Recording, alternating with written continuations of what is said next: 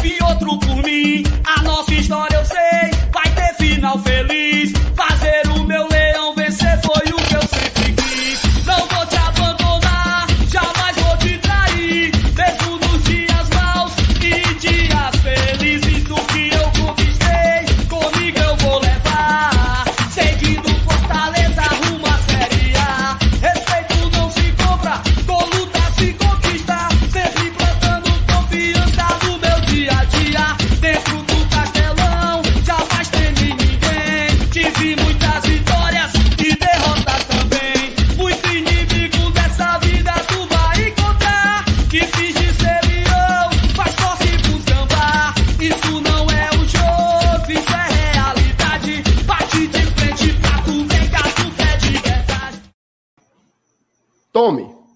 GT, chegou na área mais uma vez, live aqui. Estamos aqui de novo, todo santo dia. A gente está aqui para falar do Fortaleza, que na musiquinha aí, ó. Nos dias bons, nos dias ruins também. A gente está aqui para falar do Fortaleza, para falar com você, torcedor, que eu sei que você faz bem para ti também trocar essa ideia com a gente. Estamos aqui, tá? Série A complicadíssima, Fortaleza afundado na lanterna do campeonato, mas a gente tem que ter o desafio, né? No meio de toda essa loucura, o torcedor é um louco momentâneo, né? A turma sempre fala isso. O torcedor é um louco momentâneo. Só lembro do meu amigo Emílio, sempre fala isso, mas tem alguns momentos que a gente tem que baixar a poeira e pensar. né? Primeira coisa, o que está acontecendo com o Fortaleza? né?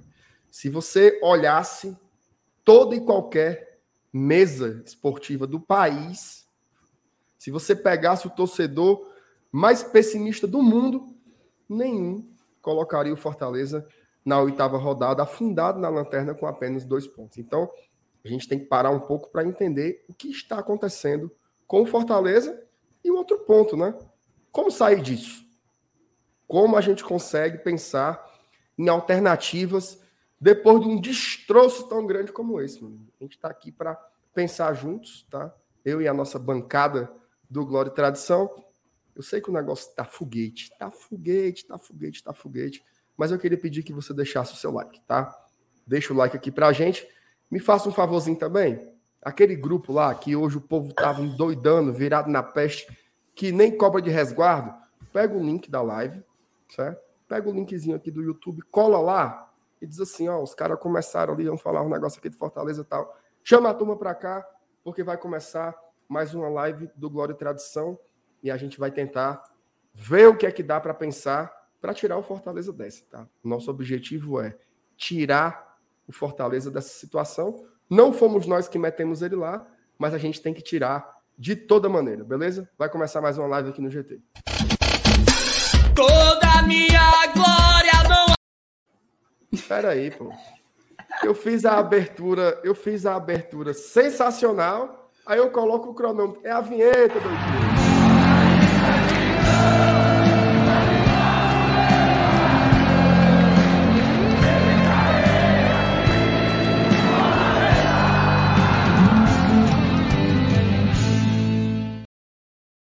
Tá vendo aí, Thaís? Na hora de tirar o 10, Márcio Renato. Eu fui o Fortaleza agora. Constrói a jogada, chega lá, na hora de botar pra dentro. Buf. Eita, minha filha. E aí, boa noite, Taizinha. Boa noite, Márcio Renato. Boa noite para todo mundo que está aí no chat, chegando já. Quase 200 mil pessoas aqui conosco. E é aquela coisa, né? Nesses momentos, normalmente você, chega, vai falar com alguém, bom dia. Bom, bom, bom, não tá não, né? Mas você falou na introdução, é nosso dever é, antes de qualquer coisa, tentar buscar respostas, tentar refletir em cima do momento que a gente está vivendo e vir aqui dar a cara a tapa, porque querendo ou não, toda live a gente está colocando é, o pescoço na corda, né? Porque o que tem de gente querendo é apenas um deslize, apenas um erro, uma frase mal colocada para poder, para poder, enfim, sentar em cima. Mas a gente está aqui para dar a cara a tapa, para tentar enfrentar esse momento, que é o que todo torcedor do Fortaleza está tá sendo submetido, né? Todo torcedor do Fortaleza está tendo que lidar com uma gama de sentimentos que definitivamente não são bons. É, angústia, tristeza, raiva, nada de. Acho que o futebol não não não foi criado para isso, né? Mas também é do jogo. Se tem um time que ganha, sempre vai ter um que perde. E cabe a nós, enquanto torcedores do time que vem perdendo, tentar entender a situação, tentar buscar, propor alternativas e nos confortar. A gente está junto nessa. Nos, você falou da, da Bate de Frente, né? Da música que que está no nosso cronômetro, nos dias nos dias maus e dias felizes também. Então, estamos nos dias maus, mas estamos juntos e vamos aqui seguir vivendo Fortaleza juntos nessa live aqui do GT, como a gente costuma fazer. É isso aí, Thaís. E tem outra coisa também, né? Quando a gente abraçou essa, essa tarefa de falar com, com mais gente, né? De ampliar. No fundo, isso aqui é, é, abre a roda, né? Traz mais cadeiras, bota aqui mais gente para conversar com a gente sobre futebol. A gente ganha uma função nova, né? Porque além de analisar, de comentar, de pensar, de reclamar, de criticar, a gente também tem um papel de entretenimento, né? As pessoas também. Quantas, assim, é todo dia, todo dia, alguém me fala que é importante me ouvir. Isso é uma coisa que eu jamais imaginava ter, ter essa oportunidade na vida, né? Então muita gente vem para cá também com forma de, sei lá, dar uma risada, de tentar, enfim, tentar viver uma outra coisa que não seja aquela atmosfera de, de crise, de loucura, né? Então acho que é um ponto também importante, né, para gente, a gente pensar por aqui. Agora, queria que você me ajudasse aí com o chat, Taizinho. Eu vou ler aqui as mensagens que estão favoritadas, tá? Dá uma boa, boa noite aqui para a turma que está chegando em peso aqui na live já. Já já o público está trincado, tá? Ó, Paulo Cassiano. Boa noite, galera. Só vocês mesmo para me animar um pouco. Ó, acabei, acabei de falar, né? Porque o Fortaleza está nos deixando cada vez mais preocupado e com medo. Like dado. Valeu. Já o Lucas abriu, ó. O Lucas veio só deixar o like, mas está sem cabeça para nada. Boa live, pessoal. Valeu, Lucas. Um abraço para ti. Fique bem, cara. O Herbert. Eu não consigo imaginar o Fortaleza na Série B ano que vem. Então eu não tenho escolha a não ser ter esperança e tenho, mesmo contra a minha vontade. Tem aquele frivião, né? O frivião do cálculo. Você olha para a tabela e você tá um fino, um fino. Aí você começa a fazer conta e você fica, rapaz, talvez dê, né? Esperança. O torcedor ele é movido por isso também, né? Por fé.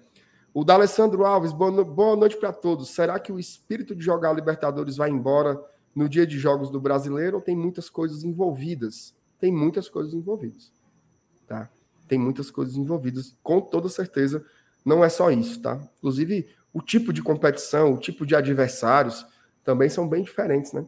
Libertadores, todo mundo acha que vai dar no Fortaleza. Todos os times vêm jogando para cima.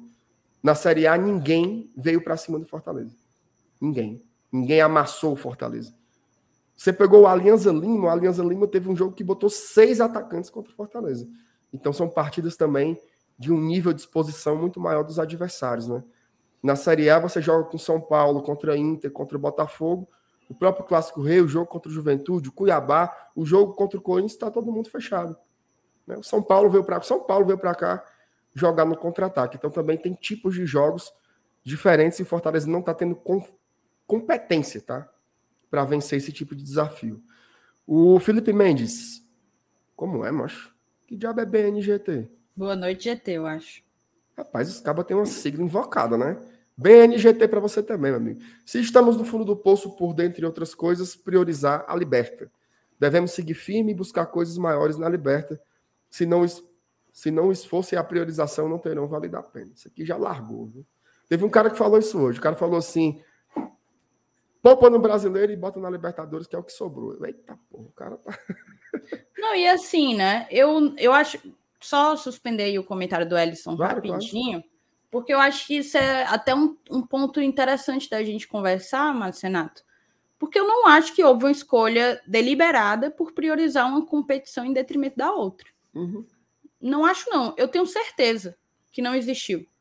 Óbvio, pode existir hum, na questão anímica do jogador, de se sentir mais mordido para jogar uma Libertadores, de entrar com mais foco, com mais concentração, aí eu entendo. Mas não em termos de planejamento, nem da parte do Voivoda, nem da parte da diretoria. Acho que em nenhum momento o Fortaleza pretendeu priorizar uma competição.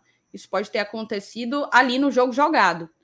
Mas eu acho que talvez seja um raciocínio equivocado a gente tentar atribuir o desempenho ruim em uma competição ao, a uma priorização, a uma suposição, suposta priorização, na verdade, perdão, da, da Copa Libertadores. Eu acho que alguns erros que a gente tem visto no Brasileirão, a gente também viu em alguns momentos da Libertadores ou até antes, quando a gente jogava os, aquelas competições de nível técnico mais baixo, como o Campeonato Cearense e Copa do Nordeste. A diferença é porque agora elas estão comprometendo diretamente uma competição que é o grande alicerce de tudo que a gente, o que a gente planeja para o nosso futuro, né? É isso aí, Taizinho. Tô, tô contigo nessa também, tá? Eu acho que talvez a. Acho não, tá? A única exceção para isso, que foi um erro gritante de planejamento de jogo, foi contra o Cuiabá. O Fortaleza realmente deu um. Certamente. Abriu assim de uma forma ridícula, né? Mas nas demais situações eu acho que não. Porque assim, quando o resultado não, não vem, aí você tem. Você tem que explicar, né? O que, que você pode dizer? A Libertadores sobrecarregou o Fortaleza. Isso você pode falar, fisicamente, mentalmente, tem um desgaste, né? São seis jogos a mais. Mas não dá para usar isso como muleta. Né? Não dá para usar isso como muleta. Fortaleza é a quarta equipe que mais criou oportunidades de gol na Série A e tem um pior ataque. Isso não é porque priorizou a Libertadores, tá, gente? Porque não teve competência de botar a bola para dentro. Tá? A quarta que mais finaliza e justamente pior, ataque, pior ataque. Um ataque que é. não faz gol. Não me parece essa uma questão simplesmente motivacional ou de foco. Também não. Acho que é uma questão de qualidade mesmo, de competência. E é óbvio que se agrava com a pressão específica da competição, né? Que a cada jogo aumenta, tá? Mas vamos lá, vamos seguir aqui nas mensagens, já já a gente vai para as nossas análises, porque tem muita coisa para dizer. Ó, mensagem do Ellison Machado aqui, já deixando o like tentando me acalmar, porque ontem foi de lascar. Meu amigo foi de torar o cano, Ellison, foi de torar o cano. Rogério Maza, boa noite, MR. Só vocês do GT para tirar a minha deprê. Tá vendo aí, cara? Tem como largar, não, gente. Aqui a gente tá, está fechado com vocês também. É muito amor? Tá aqui depois de ontem. O GT é o menor, melhor, menor, é o melhor canal tricolor. Valeu, Milton. Obrigado pelas palavras aí, cara. É, boa noite, GT. Acho que o momento é de cobrança e seriedade. Dá para sair sim, mas vai ser um grande esforço. Tricolor sempre. Valeu, Eli. Vamos, vamos tentar discutir um pouco isso, né? Os planos para saída, hoje a live é meio nesse tom. Tá aí, saudadinha, mensagem da Amabilis. Muito bem. É, o André pergunta se você tá melhor, Taizinho. Tô, tô melhor. É, o MR me encontrou no sábado, depois do Juventude. Eu tava realmente bem afônica, fiquei assim até pelo menos Fiquei assim até pelo menos terça-feira. Na quarta eu já acordei melhor. Hoje acordei melhor. Pelo menos a voz agora eu tenho, mas ainda estou com as medicações todas. Tem antibiótico aí para tomar até segunda-feira. Muito bem. Continue se cuidando, que a gente precisa de ti aqui também. Ó, o Rubens Benevides. Bora, GT, vamos sair dessa. Vamos nessa, cara, em nome de Jesus. O professor Clodo Wagner, boa noite. Temos 30 partidas a disputar. Temos que ganhar 15. Nesse sentido, construir uma vitória por vez focar em 15 vitórias, penso que é por aí o caminho. Professor, acho que até menos, viu? Acho que até menos, mas é bom botar para cima. Eu tenho a impressão que o corte esse ano vai ser um pouco menor, tá? Mas a gente tem que focar nos 45 pontos. Então, dá um pouquinho menos que isso aí, porque a gente já tem dois pontos, né? Mas um abraço para ti, professor Clodovagner, e Clodovagner, manda esses superchats aqui também para a gente, porque ajuda muito o nosso serviço, certo? O Mário Oliveira, boa noite. Vamos em busca de ganhar essas 15 partidas. E MR gosta demais das suas análises. Valeu, Mário, cara. Obrigado aí por, por me acompanhar. Obrigado de verdade. O Fortalezidista. Boa noite, minha dupla dinâmica. Fortaleza só ganha quando o MR tá pelos interior. Necas, a pobre da rede, nem isso. A pobre da rede perdeu, não foi? Perdeu a sua primeira, viu? Totalmente negado essa teoria aí. Ontem foi fumo e eu tava aqui, meu amigo. Valeu de nada. É bom que eu posso para Fortaleza de novo. Já estava me sentindo em cárcere aqui em Boa Viagem, sem poder voltar. Boa noite, galera. É o Neto B, tá? Boa noite. Ixi, o cara botou 2 de 45. Como tira isso daí, pelo amor de Deus? Boa noite, galera. Tô muito para baixo. Assisti nada hoje sobre esporte. Parece que estou anestesiado. Ainda bem que vocês estão aqui para. Acho que. Enfim, alguma coisa mais à mente. Acho que é esparecer. É, pairar, né? Exato. É, deve ser tipo esparecer. Sentar, né? É. Acalmar, né? Acalmar o frivião do povo. Vamos lá. Nilo Agostinho Júnior, da Eletron Solar. Olha aí, rapaz, nome invocado. Porque todo mundo é fraco, não aguenta passar por dificuldades. Fortaleza sabe sair de crises. Sairá dessa também. Tomara. Gente vai torcer muito para sair. O Fotávio Medeiros. Boa noite, ter situação muito complicada do FEC. Realmente não sei como, sair, como sairemos dessa. Vamos pensar juntos aqui hoje, tá? O Pedro Serpa, por falar nisso, estarei em La Plata com o MR. Partiu. Vamos lá, cara. Estaremos lá em julho, tá? Mas até lá a gente tem que melhorar a nossa situação na primeira divisão. É importante para o nosso ânimo em qualquer outra coisa, tá? Mas a gente vai sim estar lá na Argentina. O Raul Vitor Bezerra Carvalho, a diretoria não se preparou para esse ano. Altos, Botafogo da Paraíba e outros jogos no começo da temporada mostrou que não tínhamos elenco. O Nilson Moura, boa noite, GT. Duas questões. Seria desespero pedir chance ao Torres e ao Henriques, já que Romarinho e Robson não dão conta? E outra coisa, que reforços viriam com o time nessa situação? Seria só refugo? Nilson, eu vou guardar a tua mensagem, tá? Vou guardar ela aqui para a gente debater com calma daqui a pouquinho. Fica por aí. O Matheus Vieira, queria entender a saída do Lucas Lima ontem, o cara era o melhor em campo. Meu amigo, só Jesus Cristo sabe que foi que aconteceu na cabeça do meu voivodinha para tirar o rapaz. Daniel Silvério, sobretudo porque ele não joga domingo, né? Então. Tem isso, exato. É osso. Daniel Silvério, boa noite, ET. O que mais está me deixando aflito é não saber qual o caminho tomar para mudar. Vamos tentar aqui apontar possibilidades, tá? O Herbert se tornou membro, cara. Olha que massa, Herbert. Seja bem-vindo. Cara, Herbert, bem legal de ter por aqui, tá? Obrigadão mesmo. grande beijo para ti. Importantíssimo. Seja bem-vindo aqui ao, ao grupo de apoiadores e apoiadoras do GT, cara. Valeu. Inclusive, torne-se membro, tá? Tem os links aí na descrição do vídeo e você pode se tornar membro também direto pelo YouTube. Tem um botãozinho aí, a barca, que vai dar certo. O Wesley da Silva, parabéns, MR, pelo pós-jogo de ontem. Não foi fácil, mas as análises foram bem pautadas e bem equilibradas. Cara, a gente tenta fazer isso todo santo dia. Liga a câmera, a gente tenta acrescentar. Tá? Se a gente não tiver nada para agregar, não vai ter. Tá? Então a gente só entra se puder agregar. Daniel Soares Net. Em ano de Copa, na parada, dá para o time se recuperar. O Fortaleza. Em ano de ah, tá. Copa, tá. entendi, na parada, entendi. né? Que sempre é no meio do ano, entendi, dá para o time tentar se recuperar. Normalmente suspende um pouco o futebol brasileiro e tal. Fortaleza tá mal e logo no ano em que a gente está aí perigando, é no final tava do pensando ano. nisso. Eu tava lembrando do Ceará em 2018, né? Que se recuperou totalmente na parada da Copa.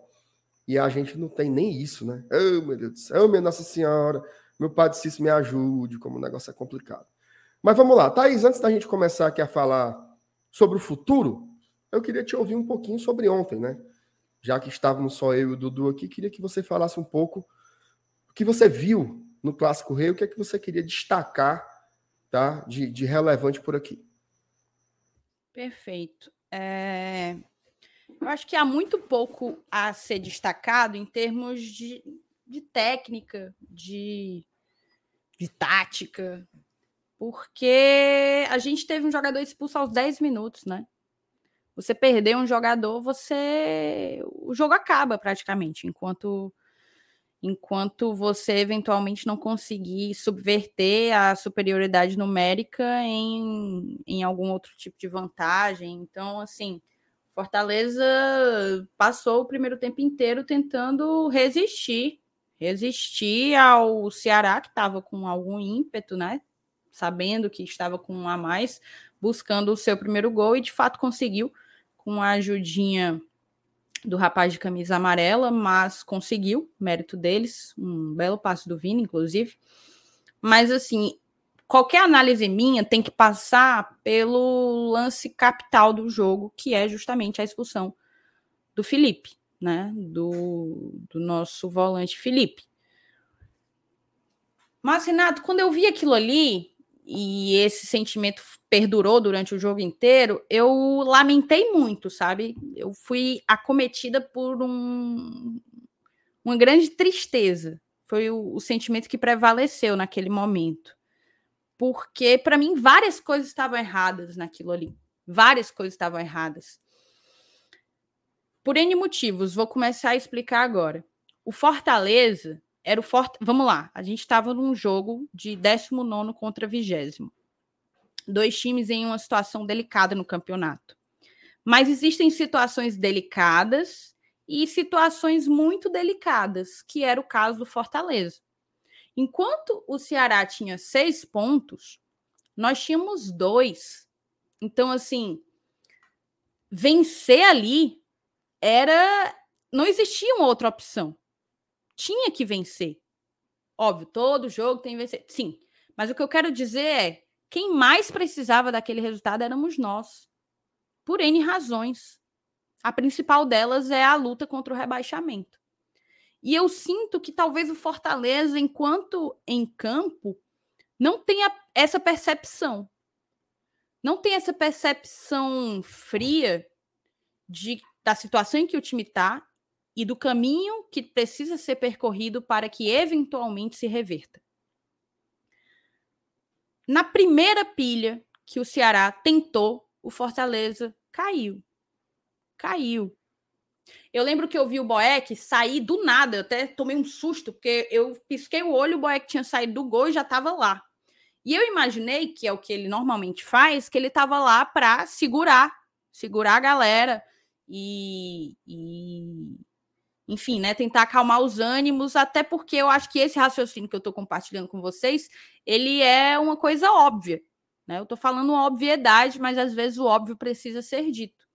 Só que hoje eu fui olhar os melhores momentos e, e eu vi, na verdade, que o Boeck ele não foi para separar. O Boeck foi mais um dentre inúmeros jogadores do Fortaleza que caíram na pilha que foram peitar e etc, etc, etc. Ah, mas o Vina chutou o Romero. Verdade. O Vina chutou o Romero. Inclusive, até ouvi os áudios do VAR, né? Dizia, não, ele chuta a bola. Não, meu chapa, ele chutou a bola em cima de um cara que estava caído, deitado. Ele chutou o cara. Ridículo. Ridículo, ridículo. Ele chutou o cara. E não foi punido por isso. Mas, enfim. Quem tinha que perceber isso era o árbitro. A pressão tinha que ser em cima do árbitro. Mas não, Fortaleza na pilha do Ceará, porque o Ceará é um grande, faz toda a vida, todo clássico rei é isso, é um grande teatro. Você não pode encostar em um jogador deles que eles levam a mão ao rosto e, e se jogam no chão. É uma coisa assim assustadora, mas é praxe, sempre tem. E na primeira oportunidade o Felipe perdeu a cabeça. E aí faz com que eu perceba, poxa, será que eles não percebem faz com que eu, na verdade, pergunte, questione. Será que eles não percebem o quanto a situação está difícil e o quanto um momento como aquele seria crucial para o desenvolver de toda a partida que tinha pela frente, ainda tinha 80 minutos pela frente. Falta ao Fortaleza maturidade emocional. O Fortaleza é um time maturo. Tem muita gente que usa a palavra cabaço, né? Ah, é um time cabaço. Ah, é um time que leva gol nos acréscimos, quando tá acabando e tal, não sei o quê. É um time cabaço, é um time maturo, é um time que parece não ter a percepção do momento que vive. Entende? Então falta ao Fortaleza muito desse, desse, dessa maturidade emocional em, em vários momentos. E ontem, essa falta de maturidade, essa imaturidade, ela se manifestou mais uma vez com o Felipe. O, Fi, o Felipe, ele é um baita volante. Talvez o melhor, talvez não, o melhor volante que eu já vi desde que eu né? Eu só posso ter visto depois que eu nasci. O melhor volante que eu vi jogar no Fortaleza, certo? É... Ter sido expulso ontem num clássico rei não vai tirar esse mérito dele, porque foi algo conquistado. Foi algo conquistado. Mas o Felipe já tomou muitas decisões ruins. Já faltou muita maturidade, dessa maturidade emocional que eu tô falando, ao Felipe em vários momentos. Ontem foi mais um. E aí ele caiu E aí ele caiu, meteu a mãozada lá em nem lembro quem foi, Richard, nem lembro quem foi que, que se jogou lá no chão. E isso comprometeu todo o desenrolar de um jogo que poderia facilmente ser nosso, porque até aqueles 10 minutos o Fortaleza não tinha domínio. Isso até foi uma, uma, discussão nossa mais cedo, né? Um debate que a gente teve num, num dos nossos grupos. Não era que a gente tinha um domínio, mas a gente controlava bem o jogo, não tinha passado por apuros até aquele momento e tinha conseguido chegar. O time estava acordado, o time estava no jogo. Era isso, acima de tudo. E o segundo tempo, jogando com um a menos, jogando com nove atletas em que o segundo tempo foi praticamente nosso. Praticamente não, o segundo tempo foi nosso. O Ceará não teve nenhuma chance que eu me lembre. Grande chance no segundo tempo. O Fortaleza não. O Fortaleza tentou, tentou, tentou. Botou o Ceará para encostar a bunda na parede e tentou, tentou, tentou, mesmo com a desvantagem numérica. Então, esse domínio no segundo tempo essas chances que a gente conseguiu criar e pecou na finalização, como já vem pecando, e é por isso que aí a gente volta naquela discussão do o ataque, o, o time, o quarto time que mais finaliza, mais o pior ataque da competição. A gente volta nisso, a gente teve a oportunidade de empatar o jogo, talvez até de virar, e a gente não conseguiu concluir em gol. É, esse domínio que houve no segundo tempo me leva a crer que talvez no primeiro a gente conseguisse, em iguais condições com o Ceará, fazer um bom primeiro tempo. Fazer um bom primeiro tempo e conseguir um bom resultado daquela partida. A gente tinha condições disso. Mas qualquer pretensão foi jogada por água, foi por água abaixo a partir do momento em que o Fortaleza se deixou levar na primeira oportunidade. E repito, éramos nós quem mais precisávamos não jogar o jogo deles. Éramos, éramos nós que mais precisávamos que a bola rolasse, que o tempo não parasse, que o jogo rolasse, que a gente pudesse trabalhar a bola.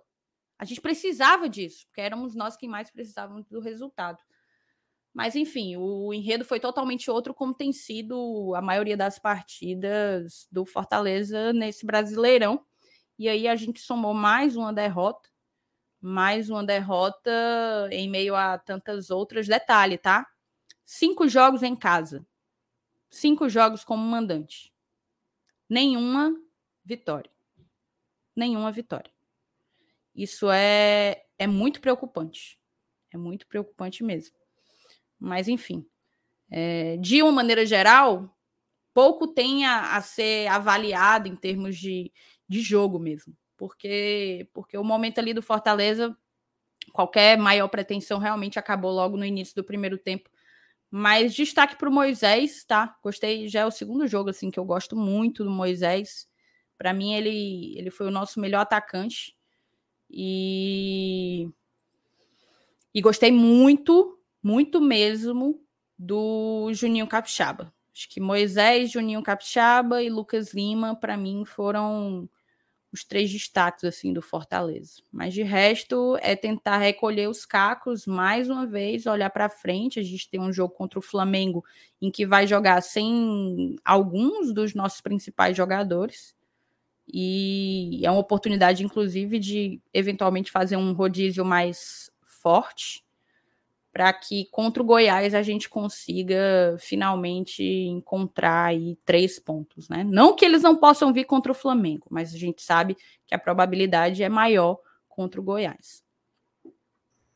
É, Thaís, eu, eu tenho um pouco a, a, a, acrescentar no que tu falou, até porque ontem a gente já passou aqui praticamente duas horas, né, falando aqui no pós-jogo, só eu e o Dudu, então deu para falar bastante do jogo, mas fato novo, essa análise comportamental, né, do Fortaleza, inclusive que acabou sendo muito sublinhada por conta da, da interpretação do VAR, né, de que faltou faltou manifestação na hora do lance do pênalti do Fernando Sobral.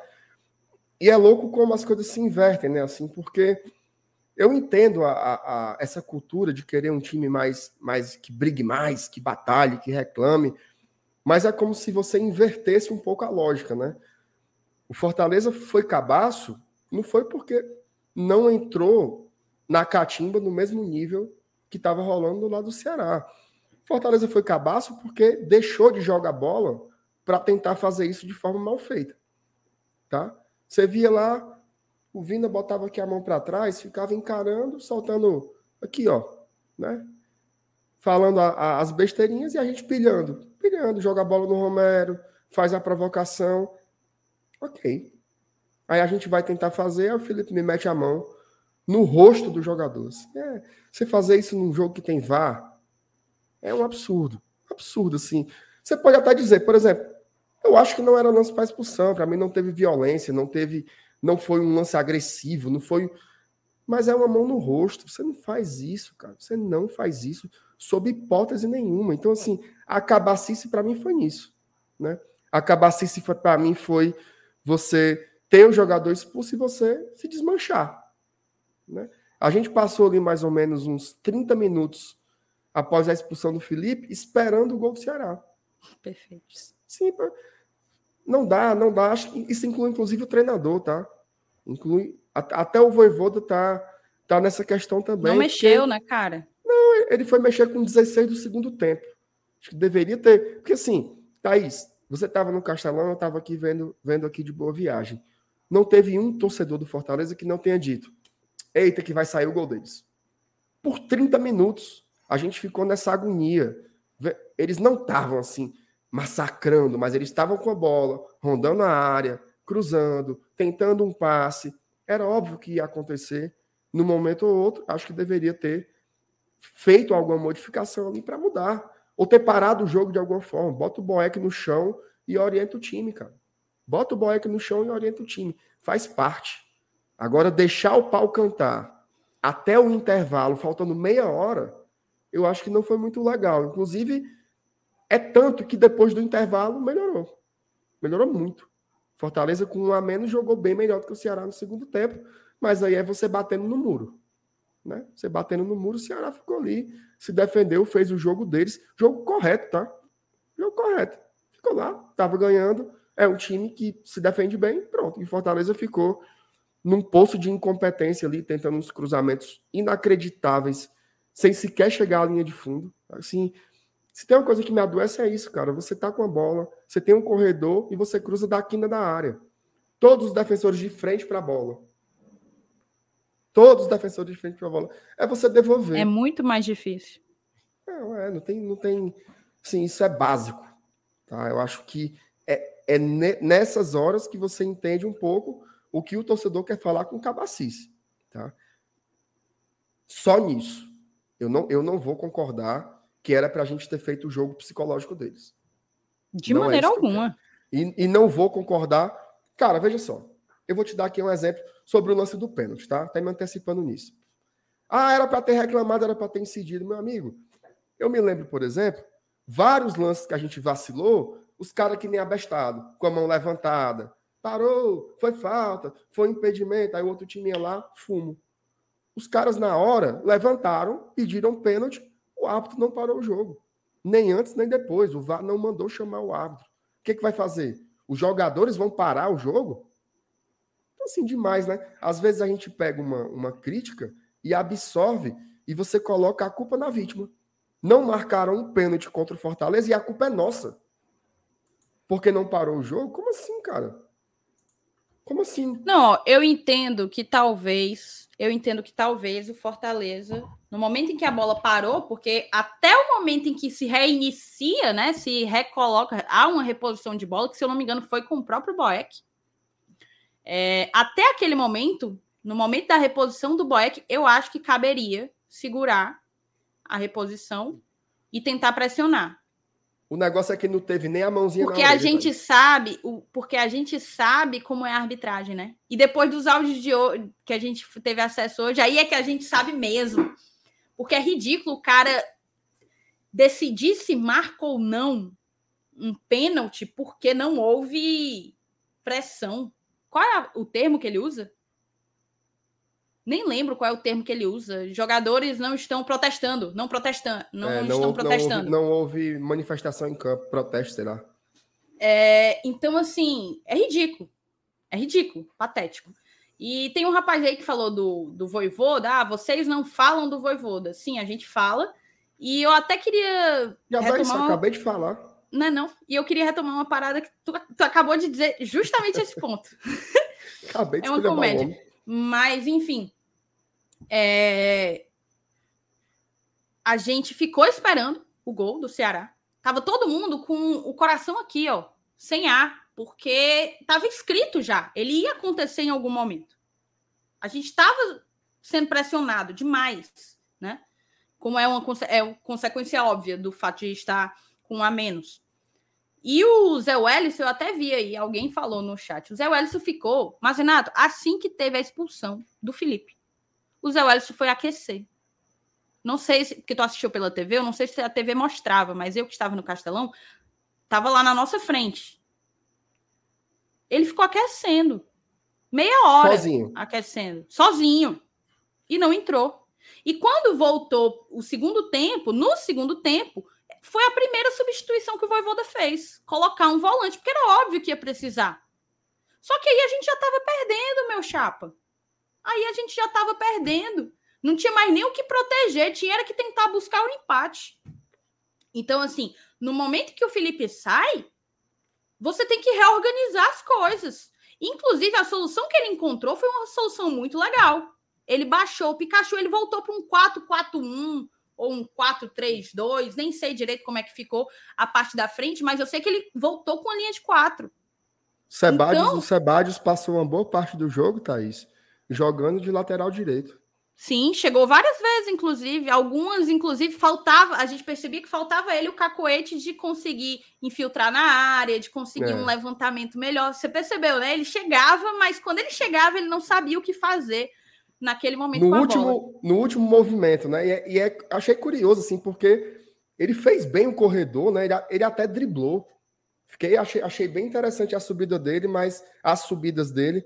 Mas é isso, né? Assim, o lateral que não me lembrou muito, Deus me defenda, mas lembrei daquele infeliz daquele Gabriel Dias, que corria, passava, na hora de cruzar, o homem era um, um desastre, né? Mas aí foi interessante ver tem essas alternativas, né? O Voivoda, não é que ele não fez nada, mas eu acho que ele que faltou um pouco mais de energia ali, porque foram 30 minutos de muito aperreio. Timing, né? Tempo. Talvez ele é. perdeu o timing. Ele perdeu precisava ter organizado como ele organizou no segundo tempo, colocando aquele segundo volante para a gente não ficar tão desguarnecido ali naquela área em frente à, à, nossa área e ajustando o time a uma nova circunstância. Mudou a estratégia, uhum. mudou tudo ali.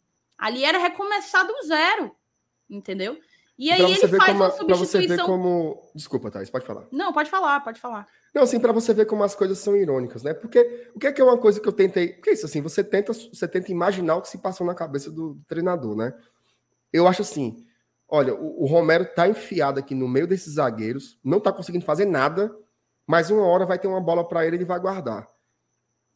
Até eu teria, teve, tirado, né? eu, eu, teria tirado o Romero para colocar o Zé Welles, não era o Lucas Lima, não, tá? Aí ele deixou, não é que a bola veio, aí o homem perdeu. Debaixo e ele não costuma perder aquele tipo de bola, não. mas. Logo em seguida, depois que ele já tinha saído, teve uma bola que, se eu não me engano, foi do Robson, que se fosse o Romero, tinha era caixa. Mas enfim, são circunstâncias do jogo. Mas só para concluir a questão do Zé Wellison, é, é, meio complicado você acertar na sua decisão, mas acertar é, fora de prazo, né? Quando você perde prazo, você perde tudo. Ele até acertou na escolha, na maneira como ele reorganizou o time, colocando o Zé Wellison e tal. Mas ele tinha que ter feito aquilo 30 minutos antes. 40 minutos antes. Entendeu? Então, assim, uma sucessão de erros. É aquela coisa, a gente, a gente até, é até clichê, porque a gente está vivendo um momento em que são sucessivas derrotas, então a gente está o tempo inteiro tentando avaliar o que é que está acontecendo, quais são as soluções. E aí a gente sempre fala, né, do avião que não cai.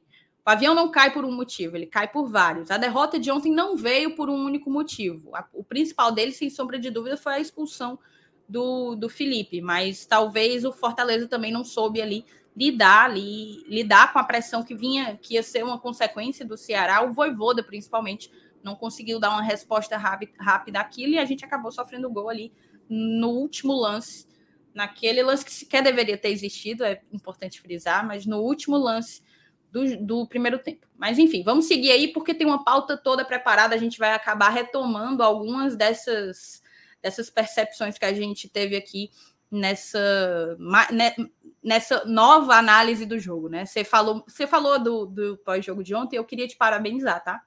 Opa, Já obrigado. teve algumas pessoas aí do chat que parabenizaram, mas eu assisti ao pós-jogo inteiro e vocês mandaram muito bem. Acho que vocês conseguiram, diante de um contexto muito delicado, muito ruim, óbvio, vocês são torcedores, nós somos torcedores e a gente sabe como é ter que, depois de uma partida como essa, tentar analisar friamente as coisas, vocês conseguiram apontar o dedo nas feridas corretas, né? Eu achei bastante sóbrio e, e assertivo.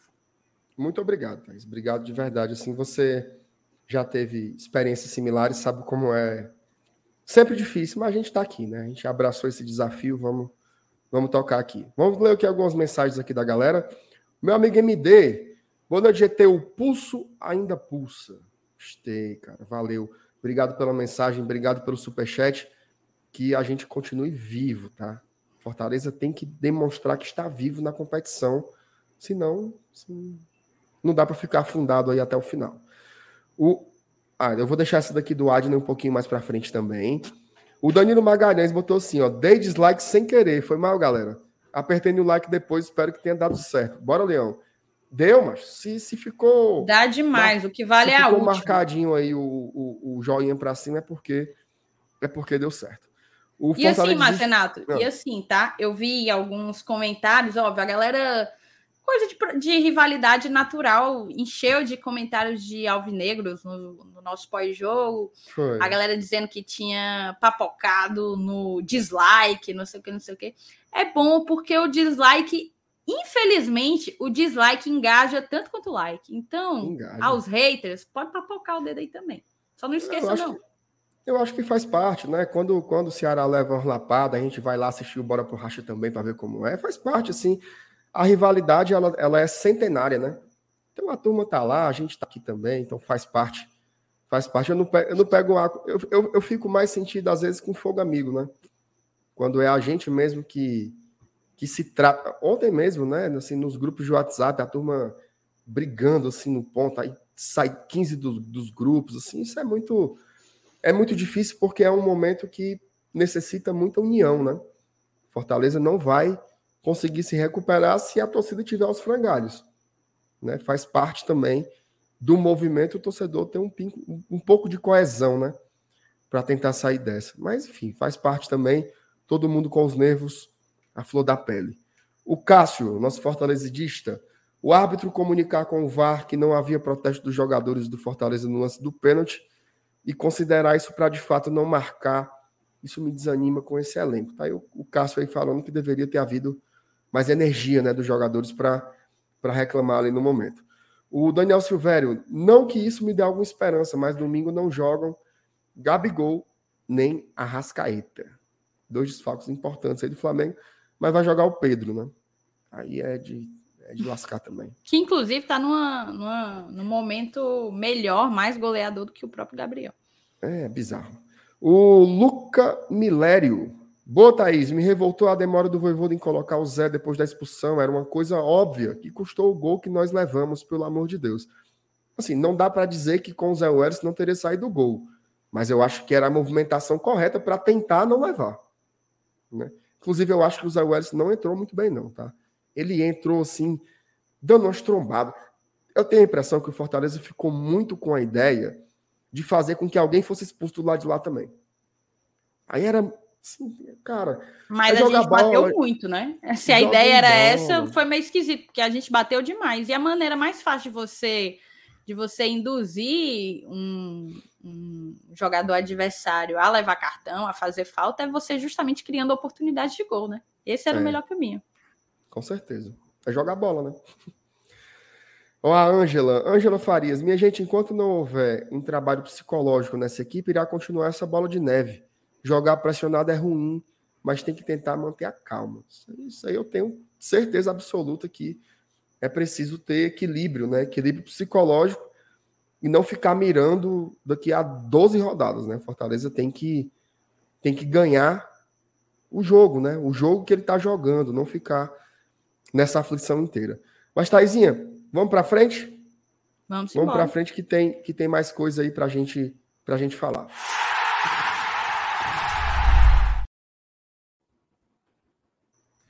Ó, vamos lá. Thaís, ontem eu e o Dudu, a gente tentou elencar, né? Algumas, algumas questões, né? Que a gente poderia colocar como explicações, né? Para esse momento, para esse momento tão bizarro, né? Que Fortaleza está vivendo. Então, a gente falou sobre o planejamento da diretoria, sobre as contratações, né? Sobre a gestão de um, de um modo geral. Inclusive, tem um cara aqui dizendo que a gente é passa-pano porque a gente não falou da incompetência nas contratações. Edmar, eu acho que você é meio moco. Você é meio moco, você se faz de doido, ou você só quer ouvir o que você quer, porque a gente está falando isso há um tempo já.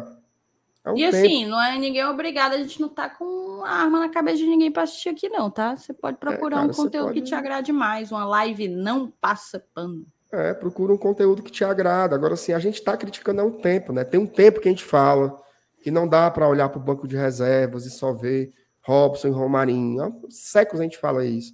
Que o Vargas não joga mais nada, que o Lucas Lima não tem reserva, que o Pikachu não tem reserva, que não teve reposição do Wagner Leonardo.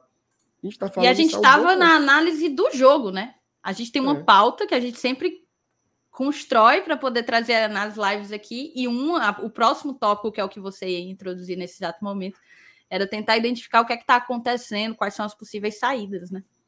É, porque tem uma hora que vira que vira uma. Assim, falar, falar aqui abertamente com o público, né? Vira uma, uma chuva de, de acusações. É que nem aquela história, né? Não mate o mensageiro, né? Que tinha antigamente. Tem muito isso, assim, pô, todo mundo aqui tá dando uma leitura que é a minha, que é da Thaís, que é do Saulo, que é do Elenilson, que é do Felipe, do Dudu, do MM, de todo mundo. Todo mundo tá dando a sua, a sua leitura sobre as coisas, e aí quando você não atinge exatamente o tom que o sujeito quer, ele se vira contra você. Né? Ele é incapaz de, ele, o cara é incapaz de fazer uma formulação própria, mas ele quer agredir aquele que está fazendo uma que não não contempla, né? Faz a tua, né? Faz o teu, faz o teu comentário, faz a tua crítica, escreve aqui que a gente vai ler. Né? Faz o teu comentário, escreve aqui que a gente vai ler. Agora, eu não posso falar por você, tá? É, é que nem aquela história, né? O cara fala um monte de coisa e diz assim: é a minha opinião. Claro que é. Todo mundo só fala a sua própria opinião, eu dou a minha. Então você dê a sua também, ou então vá para baixa da égua, né? Ó, Taizinha, mas vamos lá. Vamos lá. Gestão, planejamento, falta de profundidade no elenco e nas contratações, a questão física, né? Inclusive, como uma consequência do lugar onde a gente chegou nas competições. Fortaleza chegou na final do Cearense, na final da Copa do Nordeste. Só aí, se você compara com o rival, são quatro jogos do estadual, mais três da Copa do Nordeste. São sete jogos a mais. Tá? Seis jogos de Libertadores. Tem Copa do Brasil no meio. Tem a sobrecarga também aí no meio, que está tudo interligado a profundidade do elenco, a falta de opções, a incapacidade de você fazer trocas e rodízios sem o nível cair tanto, basta ver o que foi o jogo contra o Cuiabá. É, mas eu queria que você falasse um pouco mais, Thaís. Que, que outras coisas, né? Acho que o trabalho do Voivoda também tem várias oscilações, tem escolhas erradas, né? Não tem como negar. Ontem mesmo, acho que ele fez modificações precipitadas, né? Então eu queria que você também nos ajudasse a entender aí um pouco que está acontecendo, né? Como é que o Fortaleza chegou nessa situação? Ó, você que torce Ceará, que assiste a gente, seja sincero. Nem você, que seca todo santo dia, diria que a gente está nessa situação. Você tricolou o mais pessimista possível, que acha que vai dar tudo errado, nem você imaginava que a gente chegaria nesse ponto. Então, como é que a gente explica isso, Taizinho? É a explicação, mas o torcedor, também movido por paixão, ele é levado a, a crer, né? Aquele porquê, por quê? Nada, nada parece fazer sentido. Não faz, a gente reforça, né? Não faz sentido um time ter chegado nas oitavas da Libertadores, portanto, jogou bola para ter chegado até ali. Nosso grupo não era fácil. e ao mesmo tempo está numa peia incessante no Brasileirão. Tem determinadas coisas que, para mim, ainda precisam. Eu ainda preciso amadurecer para encontrar respostas, ou talvez nem vou achá-las, porque não é exato, né? Não é exato. Passa muito pelo subjetivo. Mas o que é que a gente tem de objetivo, de erros que o Fortaleza cometeu ao longo desse ano? É... Acho que eu tenho que primeiro mencionar a parte. De... Todos têm culpa, né? É aquela coisa. Quando um ganha, todos ganham. Quando um perde, todos perdem. Exatamente. Quando o time só fez dois pontos em 24, todos têm responsabilidade sobre isso. E eu vou começar com a responsabilidade da diretoria. Porque a diretoria, a, a, o papel da diretoria, o trabalho da diretoria, ela, ele precede o início dos campeonatos, por exemplo. Né? Então começou ali no momento em que, na nossa montagem de elenco, a gente talvez não tenha conseguido atender a todas as carências que o Fortaleza tinha, né? Eram algumas. Algumas contratações elas não, não conseguiram vingar, não foram eficientes. Isso é comum, não, não se acerta todas, definitivamente. Mas o Fortaleza é um time que não tem muita margem para erro, né? De contratação. A gente não tem, infelizmente, a gente ainda joga contra a maré e não temos muita margem para erro. Então, eu percebo que, na verdade, faltou um planejamento de entender a quantidade de jogos que a gente estaria. Porque vamos lá, a gente já sabia que disputaria Campeonato Cearense, Copa do Nordeste, Copa do Brasil, Copa Libertadores da América, com a possibilidade de, se não avançasse na Libertadores, ia para a Sul-Americana. Campeonato Brasileiro. Cinco competições, no mínimo. E era objetivo do Fortaleza ser campeão estadual, chegar à final do, da Copa do Nordeste, fomos campeões. Na Copa do Brasil, se eu não me engano, era chegar às oitavas, chegamos.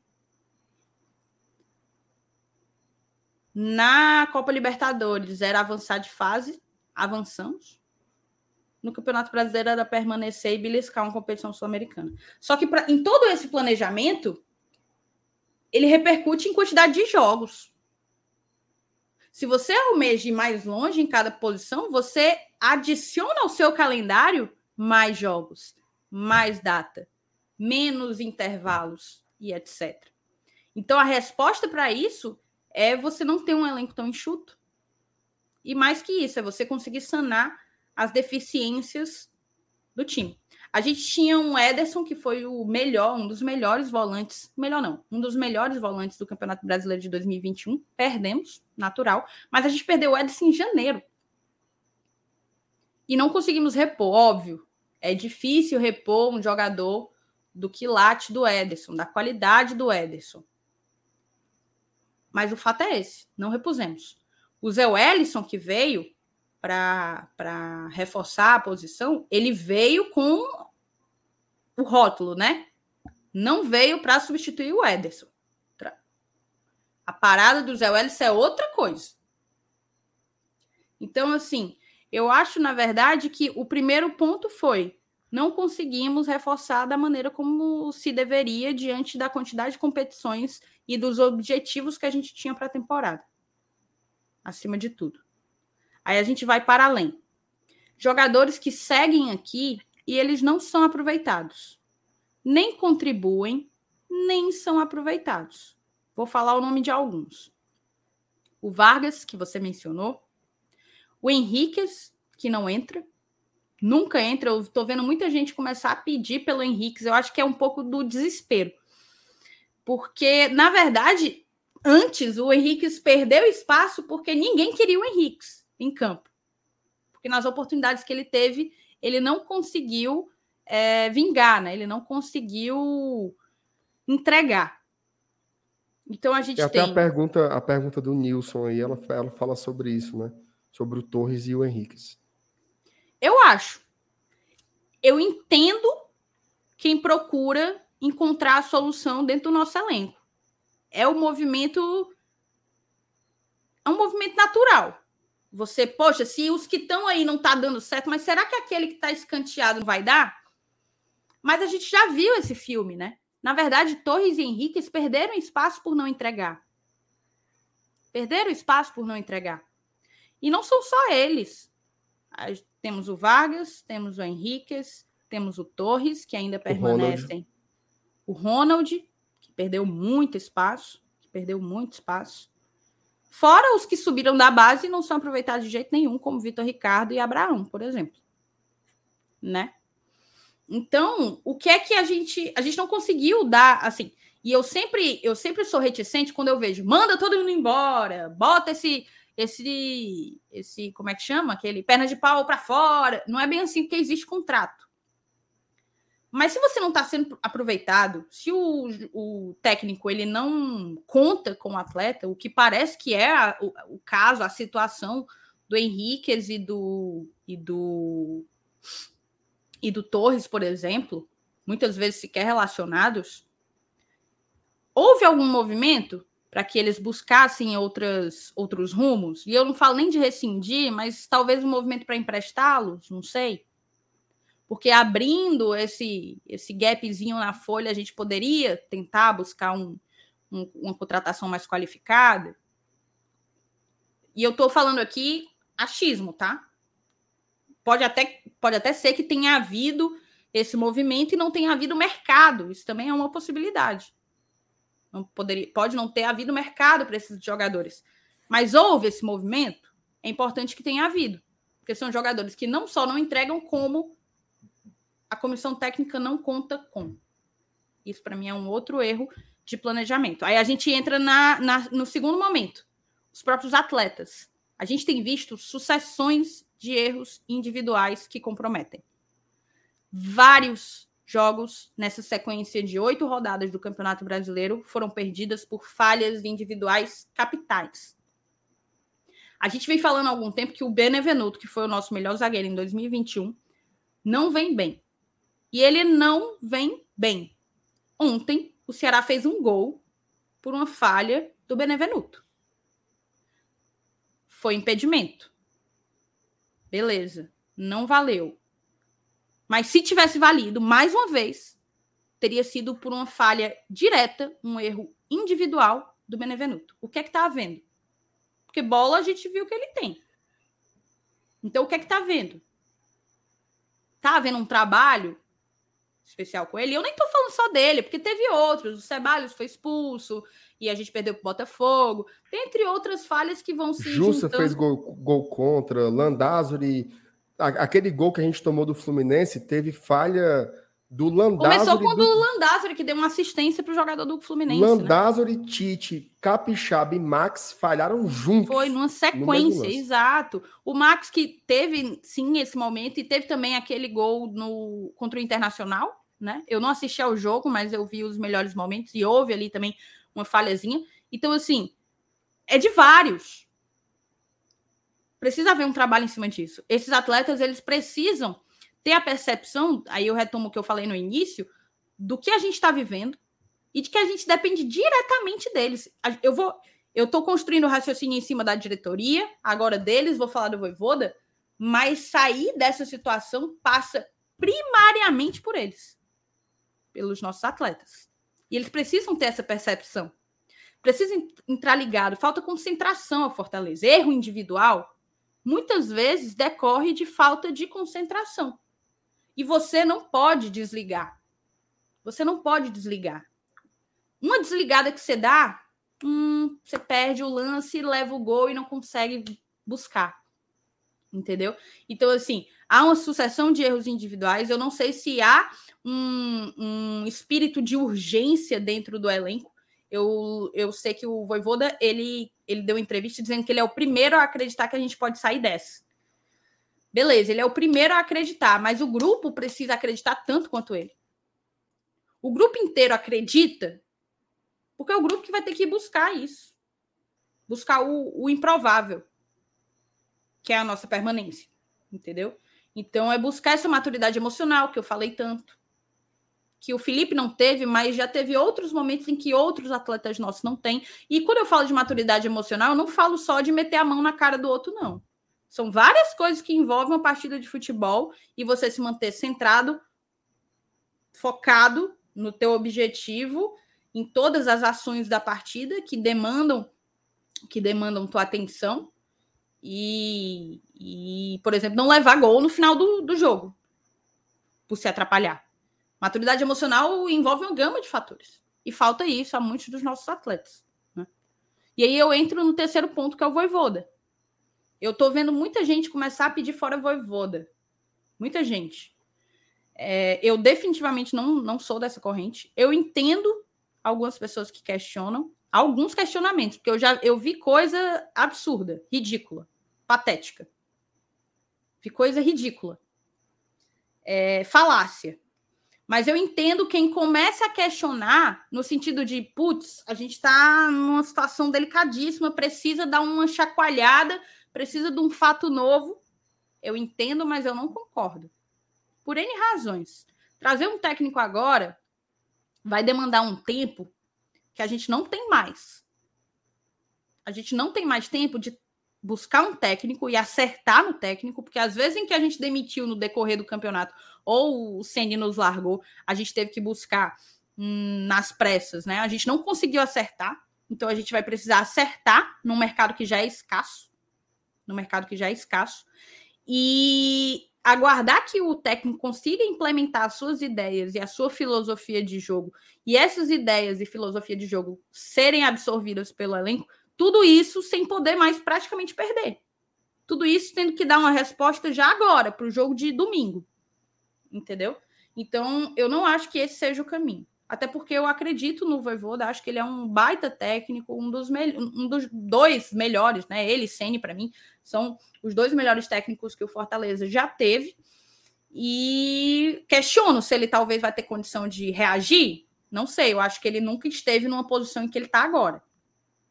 Tem pouco tempo de carreira, acho que ele nunca esteve numa posição em que ele está agora.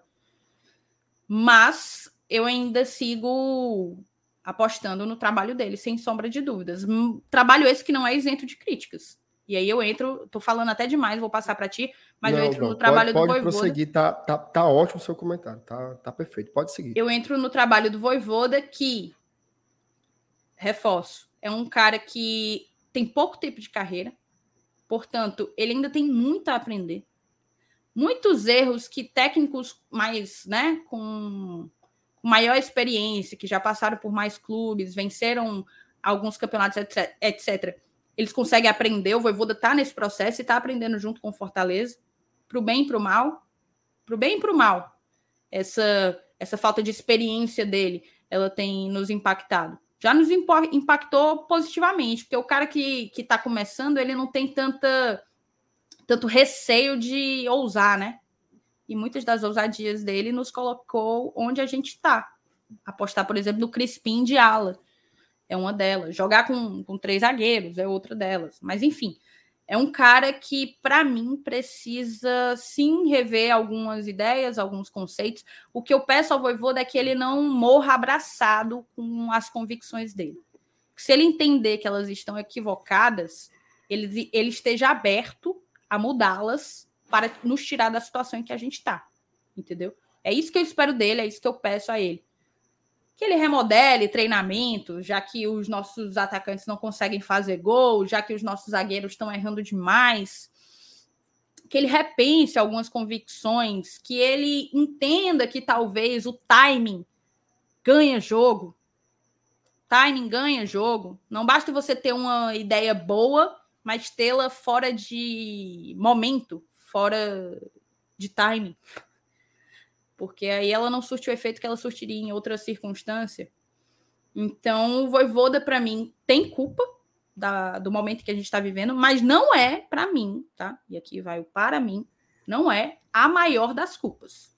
Tanto que eu coloquei ele aí em terceiro lugar. Mas, de uma maneira geral, eu faço essa avaliação da situação do Fortaleza. E eu arremato, eu termino, Marcenato, para jogar para ti, para dizer que a situação ela é muito difícil.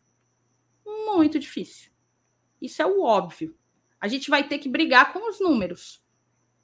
A gente vai ter que brigar com a matemática. Buscar realmente o improvável. E eu vou apostar nisso até o fim, porque cabe a mim. É isso que me cabe. É isso que me resta. É apostar até o fim.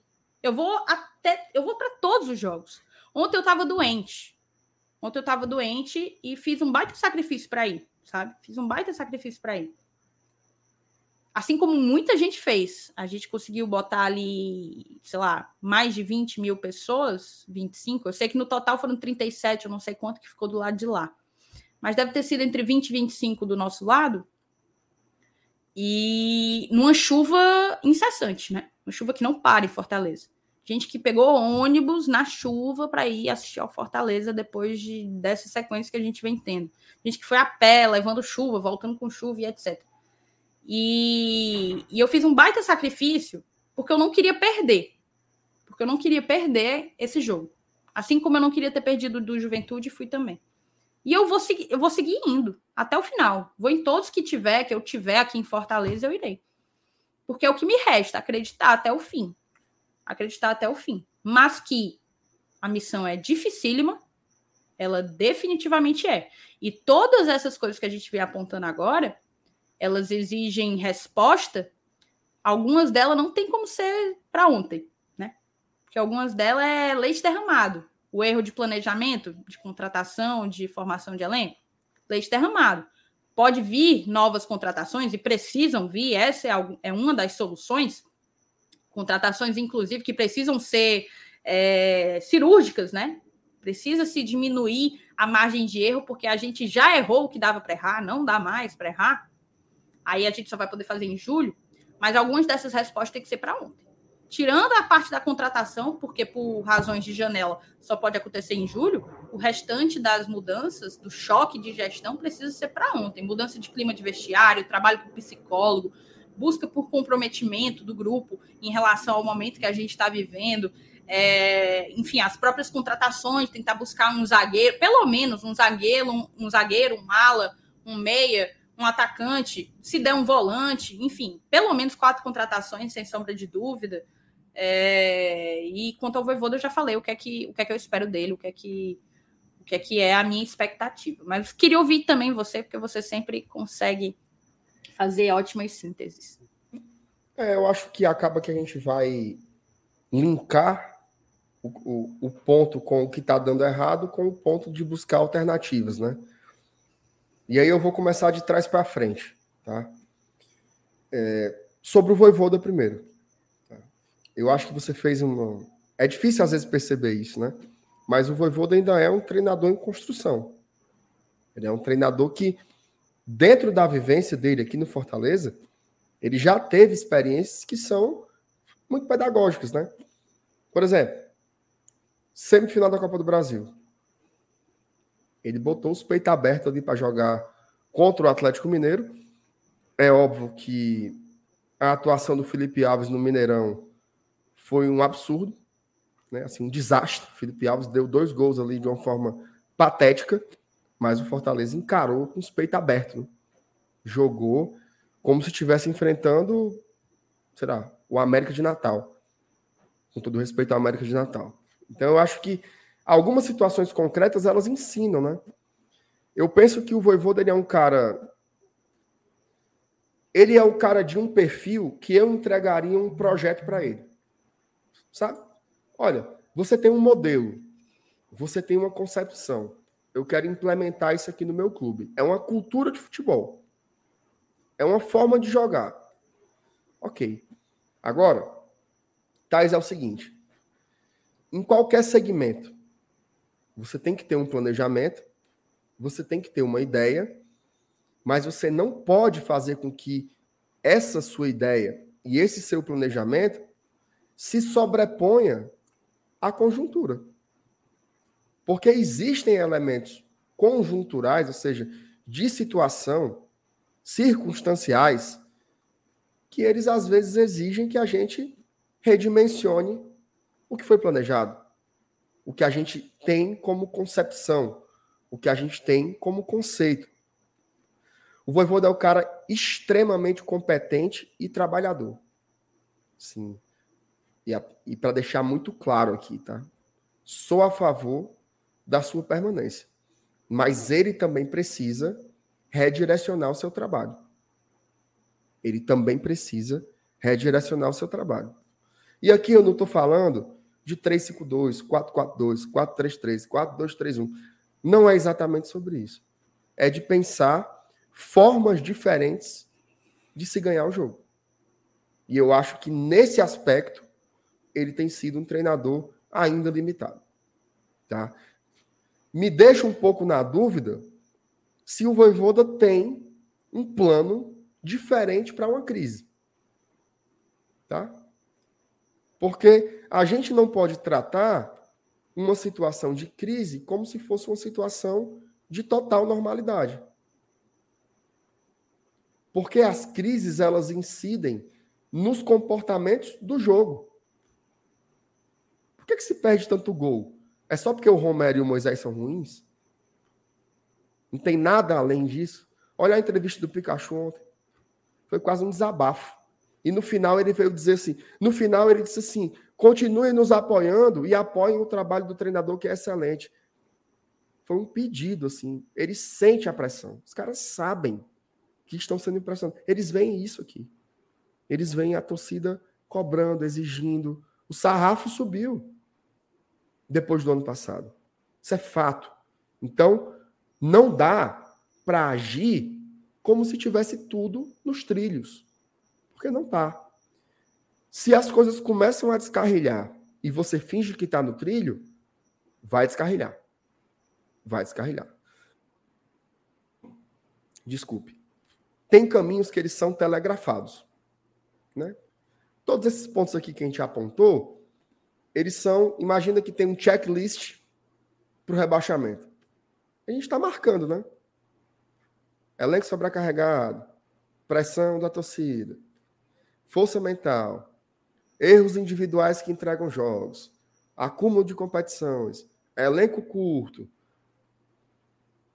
Thaís, o Fortaleza não pode chegar em julho morto. Não pode. Veja só, tem muita gente que está esperando a janela de contratações como se ela fosse o Eldorado. Ah, vai chegar a janela de contratações. Amiguinhos, se o Fortaleza não chegar vivo na briga contra o rebaixamento em julho, vai fazer janela para quê? Vai abrir os cofres e contratar para quê? Assim endividar mais, perdendo cota de televisão? Para mim, é muito claro assim. Se você não vira o turno, tá? Se você não vira o turno, chegando ali com pelo menos 18 pontos, eu honestamente tenho muitas dúvidas se é para você abrir os cofres e ir para a loucura. Tenho muitas dúvidas. Talvez seja melhor pensar num plano de contenção até tentar fazer caixa para jogar a Série B ano que vem e já voltar. Então, o que o Voivoda precisa entender é que não dá para chegar em julho afundado na lanterna. E quem é que vai tirar a gente dessa, dessa profundeza, né? São esses jogadores. São esses aí. E aí, vou linkar com outro ponto, tá? Todo mundo lembra do Romarinho, do Robson, do Vargas e está correto, certo? Mas a gente tem que cobrar também aqueles que entregavam muito. Cadê o Crispim? Cadê o Crispim? Todo mundo enche a boca para dizer que o Crispim é, é melhor que o Capixaba. Eu concordo que ele é melhor que o Capixaba. Pronto, tá aí a mensagem do Otávio. O que foi que o Crispim jogou esse ano? A partida contra o River Plate? Ontem o Crispim entrou, ele desfilou em campo, era irritante. Só quer tocar de trivela. O Crispim bateu dois escanteios que me deram vergonha. Ele que era o cara da bola parada em 2021. A gente perdeu muito, né? Em bola parada. Teve, teve ele e Lucas Dime não conseguíamos evoluir nesse quesito. Teve jogos, Taizinha, que a gente ganhou por conta disso. A vitória contra o Fluminense no Maracanã duas bolas do Crispim na cabeça, uma do Tite e outra do Bené. E o Benevenuto? A gente leva aqui no folclore, né? Ah, perdeu a chuteira, devolva a chuteira. Devolva a bola, cara, joga a bola. A gente sabe que vocês têm bola. A gente já viu você jogar bola. O Robson me entregou 10 gols ano passado. cara não consegue bater uma no gol. Cadê esses caras? O que está acontecendo? Renato Kaiser. Toda a paciência do mundo com o Kaiser. Tem um contrato de quatro anos aqui, mas está entregando muito pouco. Então, assim, beleza, tem que contratar, mas contratação é só julho. Contratação já acabou um turno. Se chegar morto em julho, não, não, não tem que. Ah, mas a Salernitana contratou o Ederson, o Mikael, o Cruyff, o Zidane. A Salernitana é um, é um clube milionário, de acionistas milionários. Fortaleza não é. Se o Fortaleza não chega vivo na competição em julho, não tem que fazer estrago financeiro, coisa nenhuma. E outra coisa, quem é que vai querer vir para cá? O cara vai olhar para a tabela e vai dizer: esse time aí tá na lanterna desde a rodada 1. Que diabo que eu vou fazer lá? Que tipo de jogador vai vir? Aí eu chego no meu ponto. Estamos em crise na Série A. É surreal pelo contexto todo, porque o contexto é maravilhoso. Mas na Série A, nós estamos em crise. Tratem a crise como uma crise. Tratem a crise como uma crise. Como uma crise. Parem de passar manteiga na venta do gato. Ah, eu confio. Ah, eu acredito. Ah, eu conheço o potencial. Não dá, cara. Não dá para jogar da mesma forma. Fortaleza precisa ter um plano de crise. Esse, ó, veja só. Eu acho que você tem que fazer escolhas, tá? O Rogério Ceni é um cara que é muito criticado por muitas coisas e muitas delas corretas. Apequenou o Fortaleza em algumas situações e agigantou o Fortaleza em outras, tá? Mas ele fazia suas escolhas. Ele fazia suas escolhas. Me lembro em 2019 a sensação de chegar no Castelão para ver um Fortaleza e Flamengo. Quando sai a escalação, ele me bota os reservas. Todo mundo endoidou. Esse cara está louco. Que diabo é isso? Ele botou os reservas contra o Flamengo porque ele sabia que ele não tinha como ganhar do Flamengo do Jorge Jesus. Ah, mas ele se apequenava. Ele perdeu para o Flamengo, jogando bem, inclusive. Fortaleza jogou muito bem aquele jogo e ganhou do Grêmio. Estratégia assegurada. Eu acho que tem um momento em que o Voivoda precisa conter um pouco suas convicções e jogar pelo que está posto. Tá? Dito isto, domingo, eu acharia uma loucura o Voivoda colocar a nossa força máxima para enfrentar o Flamengo. Não faria isso. Se domingo fosse a rodada 38, eu faria. Porque aí não tinha que escolher. Mas domingo não é a rodada 9, não é a rodada 38, é a rodada 9. Nenhum time se salva ou se condena na rodada 9. Um time se salva e se condena na rodada 38. Eu olho para domingo e penso assim: quinta-feira tem Goiás em casa, domingo tem Atlético Paranaense em casa na outra quinta-feira tem o Havaí fora. E no outro domingo tem o América Mineiro em casa. Vou segurar os jogadores que estão mais desgastados. Vou segurar os jogadores que estão, que estão mais desgastados. É um risco. Thaís, o Moisés foi, foi titular nos últimos seis jogos. Os reservas dele são o Romarinho e o De Pietri. Se o Moisés quebra, como é que a gente vai jogar? plano de contenção. Ah, mas você é muito medroso. Meu amigo, bota os peitos então. Bota os peitos. Bota a força máxima contra o Flamengo lá. Que é que tu vai ganhar? Plano de contenção de crise. Plano estratégico. Bota um time 100%. Ó, oh, a zaga já não tem o que fazer. Porque o Tite está machucado e o Sebade está suspenso. Então, a zaga vai ser inevitavelmente Landázuri, Benevenuto e Tite. O goleiro é o Boeck. Só aí são quatro jogadores que não tem o que fazer. No meio-campo, o Felipe e o Lucas Lima já estão suspensos. E não tem o Vargas, que está lesionado. Então você faz uma trinca de volantes com os que tem. Jussa, Zé Wellison. Zé Wellison e Hércules. Não, Hércules não. No caso, tu ia sustentar o quê? Ronald? Depende da condição física do Hércules. Ele está 100%, está trincado 1000%, ou tem algum efeito da lesão ainda? Se não tiver, contém, segura. Bota o Ronald. Bom jogador. Na esquerda, bota o que tiver mais inteiro. Bota o Crispim. Bota o Crispim para ver se ele joga lá. Se ele joga alguma coisa. Ala direita. Aí tem que ser o Pikachu. Não tem o que fazer. Não tem outro jogador. E o ataque, você pode tentar outra coisa. Pode tentar outra coisa. É o jeito. Gente, é o jeito. É o jeito. Se você perde o Moisés, se você perde o Romero, se você perde o Hércules, se vo... é fumo. É fumo. Não tem para onde correr. Então, assim, é... naturalmente a, a escalação já seria mesclada. Tá? Mas eu acho que você tem que ter inteligência. Você tem que ter inteligência. Se você for. Assim, parece que você está falando com uma parede. Não é para entregar o jogo, não, cara. O que, o que é que o Fortaleza. Como é que o Fortaleza tem mais chance de pontuar no Rio de Janeiro? É jogando como joga hoje ou jogando de uma forma diferente com uma trinca de volantes? Bota a cabeça profissional um pouquinho aí. Se o Fortaleza jogar como está jogando hoje, o que é que, ele, o que, é que vai acontecer com ele no Rio de Janeiro?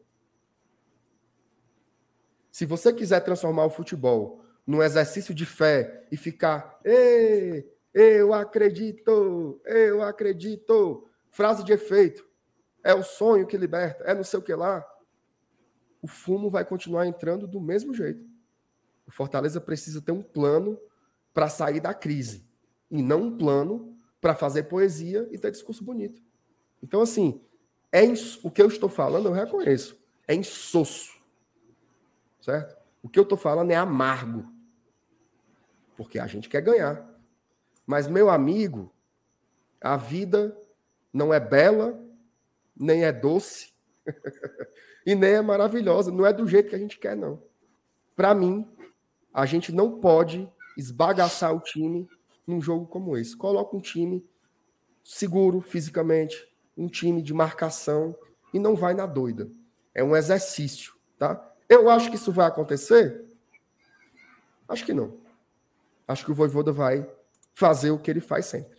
Mas aí é pagar para ver. Eu acho que se você está vendo que o negócio está descendo ladeira abaixo e você continua no mesmo movimento, não adianta rezar para não cair, né? É uma ladeira.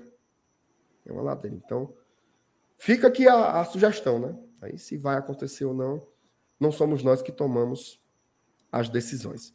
Mas o que é que você acha aí, Thais, desse lereado todo? Tem perguntas aqui sobre isso também, tá? É, vamos para as mensagens. O Adney colocou aqui que acham de jogar contra o Flamengo todo reserva e ficar nos dois jogos em casa. Teve mais gente que perguntou sobre isso. O que é que tu acha, Taizinho? É... Cara, eu não gosto do termo todo reserva. Eu acho que poderia haver um manejo, sim, dos jogadores mais desgastados. Mas eu não sei se eu abriria mão. É uma partida dificílima, principalmente quando você. Eu entendo o seu ponto, tá? E, e eu concordo com o alicerce do teu argumento.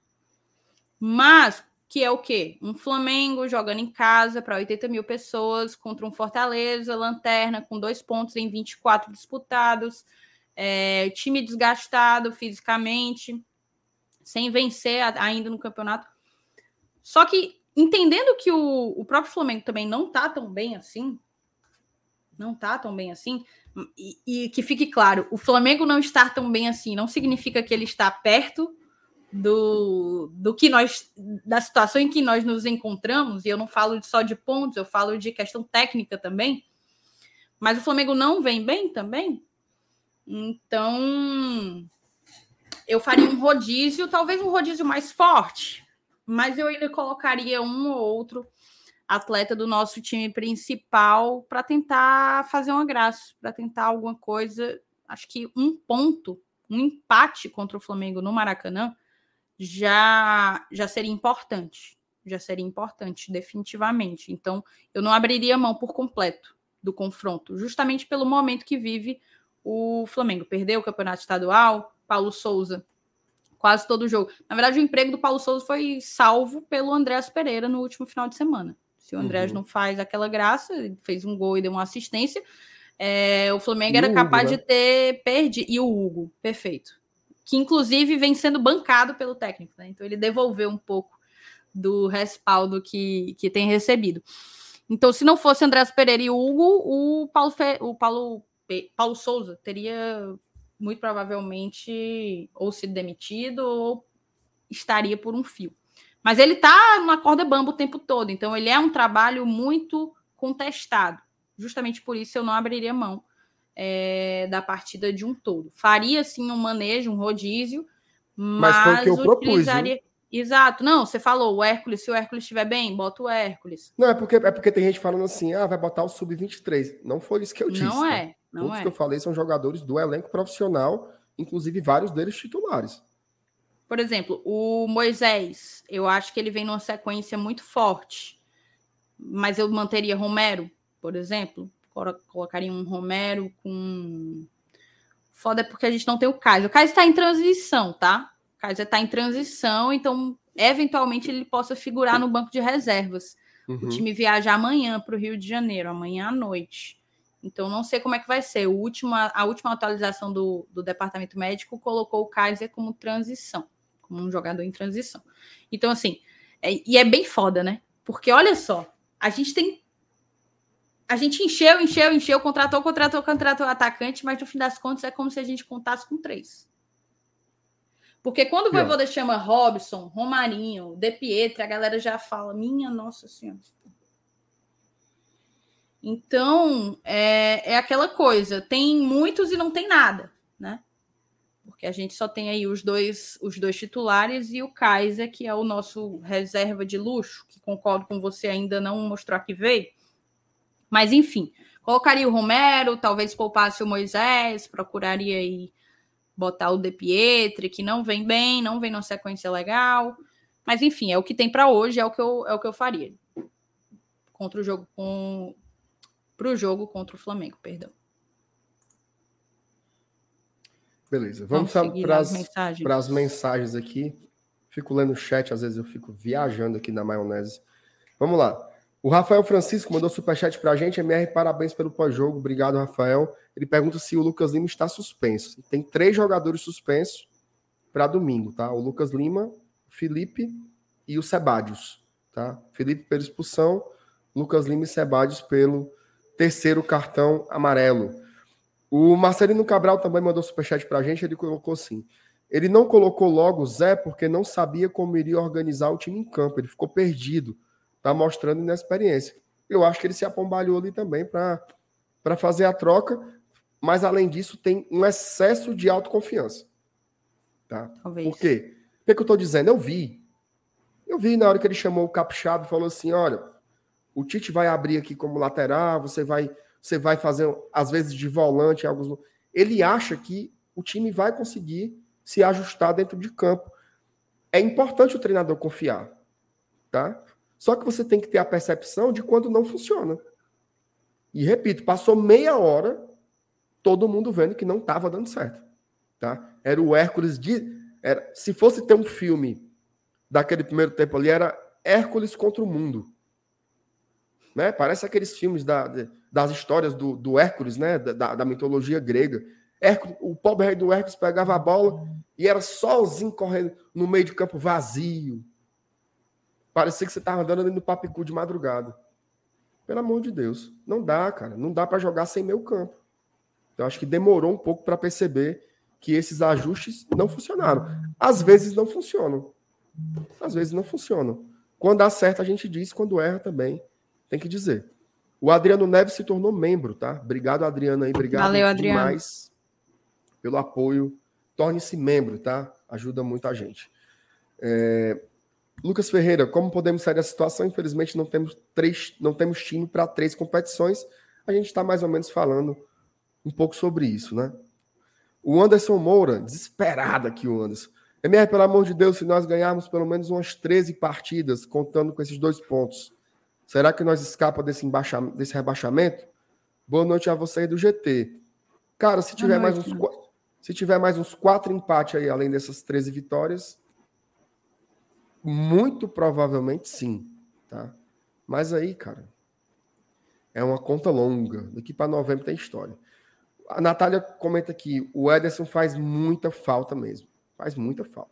E é porque a gente achou o Hércules, viu? A gente não teve essa, essa oportunidade de achar o Hércules, mas de fato faz muita falta. O Ederson é um craque. O Ederson vai ser destaque do futebol europeu. Eu tenho plena, plena, plena convicção. Tá? É, Fernando, barulho é esse? É um avião, avião aqui. Ah, tem gol. O Fernando Brasil, temos duas opções. Primeiro, reclamar e dizer que o time pode ser rebaixado, que vai aumentar a chance do rebaixamento. Apoiar e criar um clima positivo para vitórias.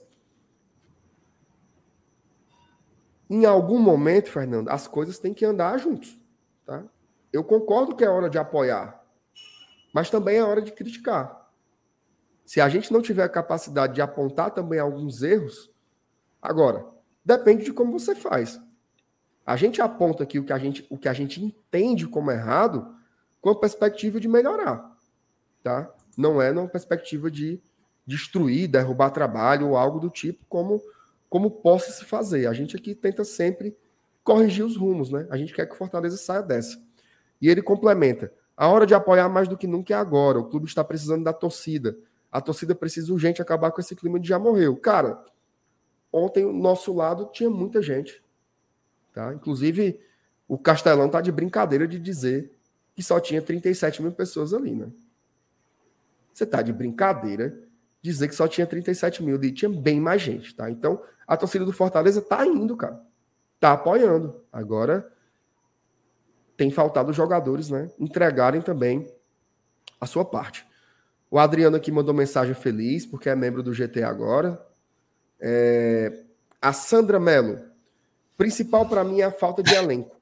Só tem uns 15 jogadores que o técnico pode contar em três competições difíceis. O banco não existe. É por aí mesmo, são 15, 16. E quando uns se quebram, como é o caso agora, né, o caso do Kaiser e do Tinga, aí você. Eita. Foi mal, se querer. Aí você tem menos gente ainda para colocar. O Robson Aguiar, e ainda não tem garantia que os novos contratados irão vingar. É. Nunca tem, tá? Nunca tem. Toda aposta no futebol tem. Todo, toda contratação no futebol é um nível de aposta. Tem apostas mais seguras e apostas mais arriscadas. Então, não tem como cravar que o cara vai chegar aqui e jogar bola. Lucas Meireles. Eita, esse aqui é. Só lembrando que boa parte dos investimentos realizados no início do ano foram parcelados também. É MR, eu queria você... fazer uma observação. Claro, eu que claro. marquei essa mensagem do Lucas, porque eu acho que é uma pauta importante, sabe? Eu tenho ouvido. Há uma gama de posições né, dos torcedores de Fortaleza quanto ao, ao nosso futuro. Tem gente que não abre nem para um trem, está fechado com o time, acreditando até o fim. Tem gente que já entregou os pontos e, e já se considera na Série B. E eu tenho visto algumas dessas pessoas que já se consideram na Série B, tipo, ah, não, mas cair tem problema não, porque aí a gente volta no que vem. E eu acho um raciocínio perigoso, tá? Eu acho um raciocínio perigoso por N razões. Me preocupa. Uma das coisas que mais me, me amedronta em toda essa luta do Fortaleza contra o rebaixamento é a possibilidade de, eventualmente, a gente, com a estrutura e, por exemplo, com responsabilidades contratuais de longo prazo, você falou do Kaiser, quatro anos de contrato, né? Quatro, não ganha pouco. Enfim, a gente tem uma folha de quase 4 milhões de reais, alguns contratos longos e etc. Dentre outras aquisições, o Fortaleza investiu muito esse ano, por exemplo, algumas coisas foi paybuff, algumas coisas foram parceladas, como o próprio Lucas lembrou. Então, são, são responsabilidades que a gente vai ter independentemente da divisão que a gente estiver. E me amedronta eventualmente, cai, eventualmente cair, perder por baixo 60 milhões de reais, que é o que se ganha numa cota de televisão do Campeonato Brasileiro, e, e ter que se reorganizar novamente para se tornar competitivo e conseguir voltar. Eu acho que as pessoas, nós somos muito organizados. O Fortaleza é um time sanado. Foi isso que primariamente nos trouxe até aqui. Foi a, man... foi a gestão que foi feita em cima desse clube nos últimos cinco anos. Agora, a gente não é o Grêmio. Eu vejo muita gente tratando Fortaleza como o Grêmio. De Grêmio, talvez a gente só tenha a posição. Vigésimo. O Grêmio passou boa parte nessa posição talvez a gente só tenha isso, porque a estrutura, né, o patrimônio e todo o resto do Grêmio é outra coisa, é outra parada, a gente não pode se comparar. Uma queda para o Grêmio é ruim? É, mas uma queda para o Fortaleza seria muito ruim. E eu estou falando em termos de grana. Então isso me amedronta muito. Porque quem acompanha o nosso trabalho aqui no GT sabe que a gente se importa muito com esses fatores extra-campo também a gente vira e mexe está trazendo essas pautas para cá. Então, eu vi essa mensagem do Lucas e foi só um, um lembrete, assim, para mim, de sim, a gente tem uma série de, de compromissos de longo prazo aí que precisarão ser administrados em caso de um eventual rebaixamento. Tem que estar muito atento, brigar até o fim contra essa situação. Tu tá no mudo, amigo. Oh, desculpa, desculpa, gente. Superchat do José Marcelo Carvalho Souza. Cadê a cobrança? Vamos deixar de endeusar treinador.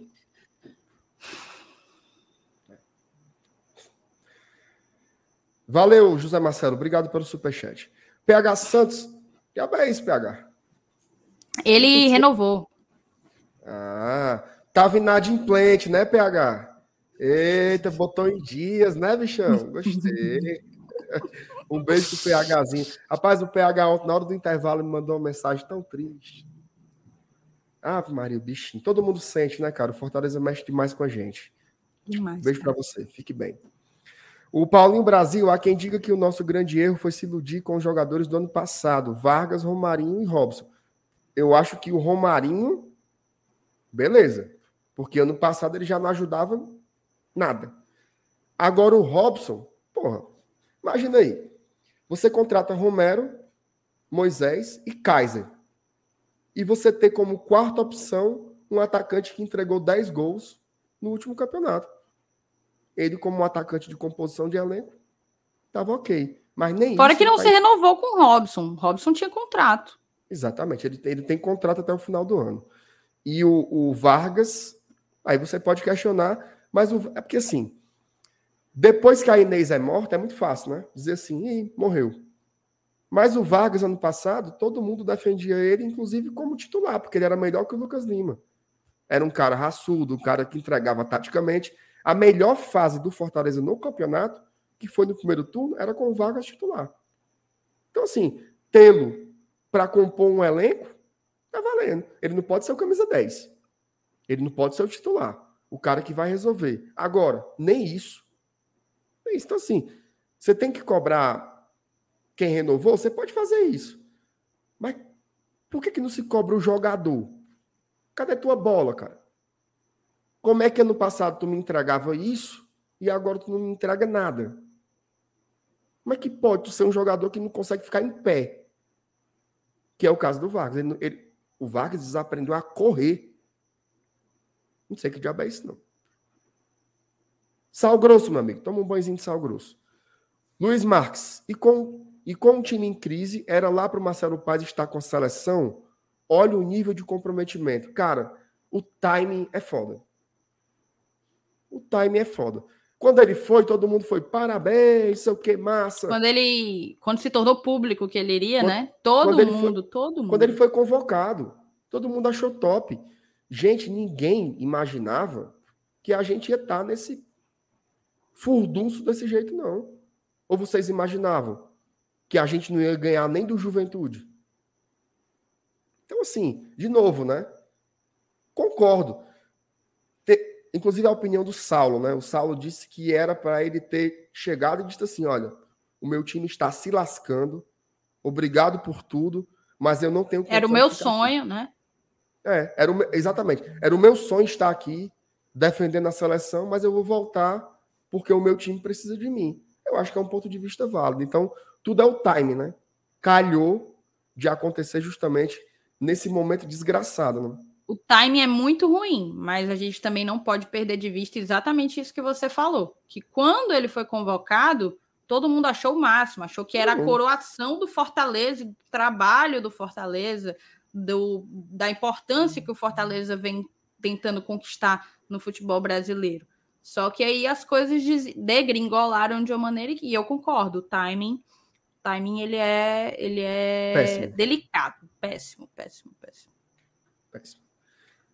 Tem mais um superchat. Olha o Daniel Senna, cara, o Daniel Senna ontem falou assim, ele mandou Eu assisti, lá, ele mandou no meio da live, né? Falou assim, ele falou assim, eu gosto de você, mas você agora mas... falou uma coisa muito burra. Falou tipo assim, aí eu não, acho que foi alguma coisa tipo, mas bosta pouca, tu falou muito. Foi, foi, assim. bosta pouca, tu falou. Foi uma coisa tipo assim. Aí eu, rapaz, o cara me esculhambando aqui, cara. Ainda pagou para me esculhambar. Aí ele tá dizendo aqui. Grande MR, revendo a live de ontem, a, revendo a live hoje, né? A live de ontem, revendo hoje. Entendi seu ponto de vista.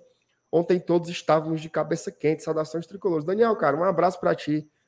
Não tem ressentimento nenhum, mas eu acho que a gente devia exercitar um pouco mais essa história de não ficar se atacando, né? Você, você não consegue dizer assim, eu discordo de você, por isso e por isso. Você diz assim, você é burro, você passa pano, você é um vendido, você é um noia, você é um noia. Meu amigo, só discorde.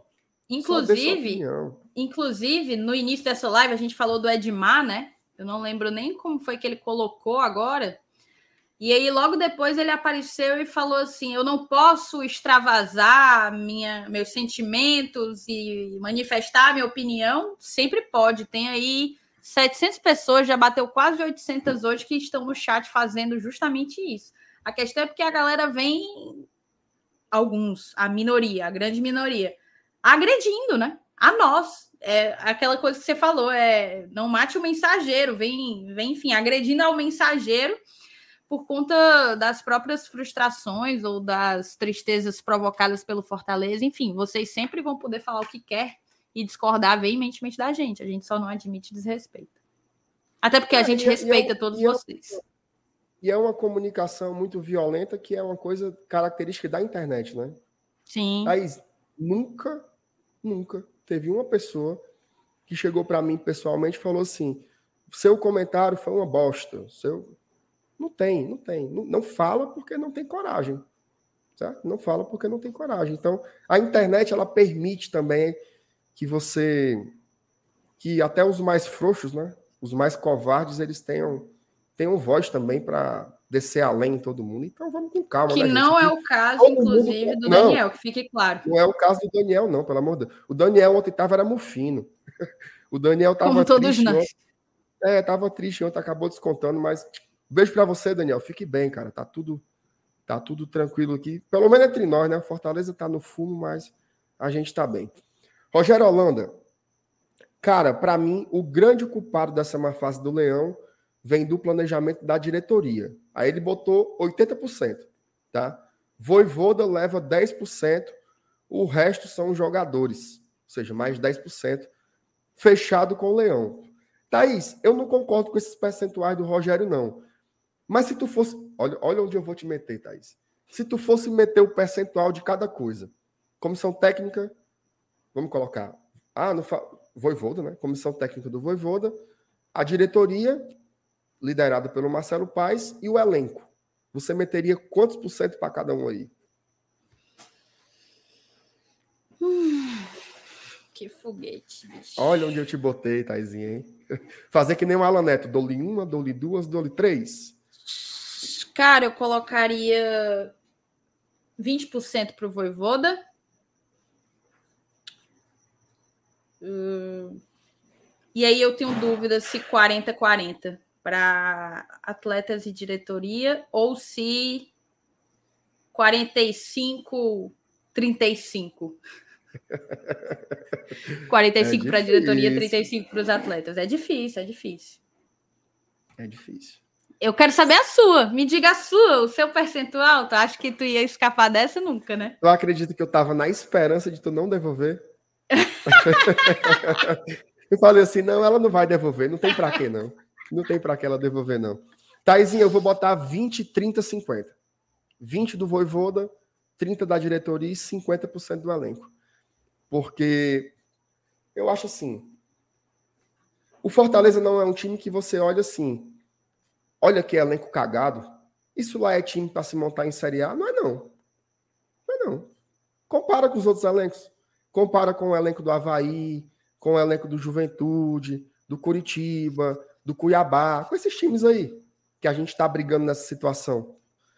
Meu irmão, não tem como um time fazer um gol a cada 28 finalizações. Não tem. É, é inacreditável. Então, assim. Quem, inclusive, eu acho que eles têm a maior responsabilidade por onde estamos e eles que têm o maior percentual de condições de tirar a gente daí também. São jogadores, tá? Jogadores que a gente sabe que muitos aí têm qualidade. Meu irmão, você vai dizer que o Crispim não joga bola? Você vai dizer que o Benevenuto não joga bola? Que o Renato Kaiser não joga bola? Que o Silvio Romero não joga bola? É lógico que tem bola. Thaís, olha o meio campo do Fortaleza. Pikachu, Hércules, Felipe, Lucas Lima e Crispim. Como é que não tem qualidade aí? Então o que falta é competência. Sabe o que é? Que é? é os os caras fecharem. É trabalhar dobrado, treinar dobrado. Tá treinando, treina mais. Ah, mas a gente já treina finalização todo dia. Treina mais, se fecha, aumenta a concentração. Tá faltando foco? Concentra um dia antes. Faz alguma coisa de diferente, mas a maior responsabilidade é dos jogadores. E eles sabem disso, tá? Ontem o Pikachu reconheceu. Ontem o Pikachu reconheceu. Ele pediu para a torcida continuar apoiando, para a torcida ter paciência com o Voivoda e não jogar um ano de trabalho no lixo, mas que a culpa era deles. Então, se o próprio jogador está assumindo a culpa, para que, que eu vou dizer que não é? Né? Então, assim, é, eu vou nessa, tá? Eu vou de 20, 30 e 50 para os jogadores, tá? Show. Vamos ver o que, é que tem mais por aqui. Paulinho Brasil, eu ontem, em meio à zonzura, à zonzura da derrota, me compadeci do bombardeio que Dudu e MR passaram por aqui.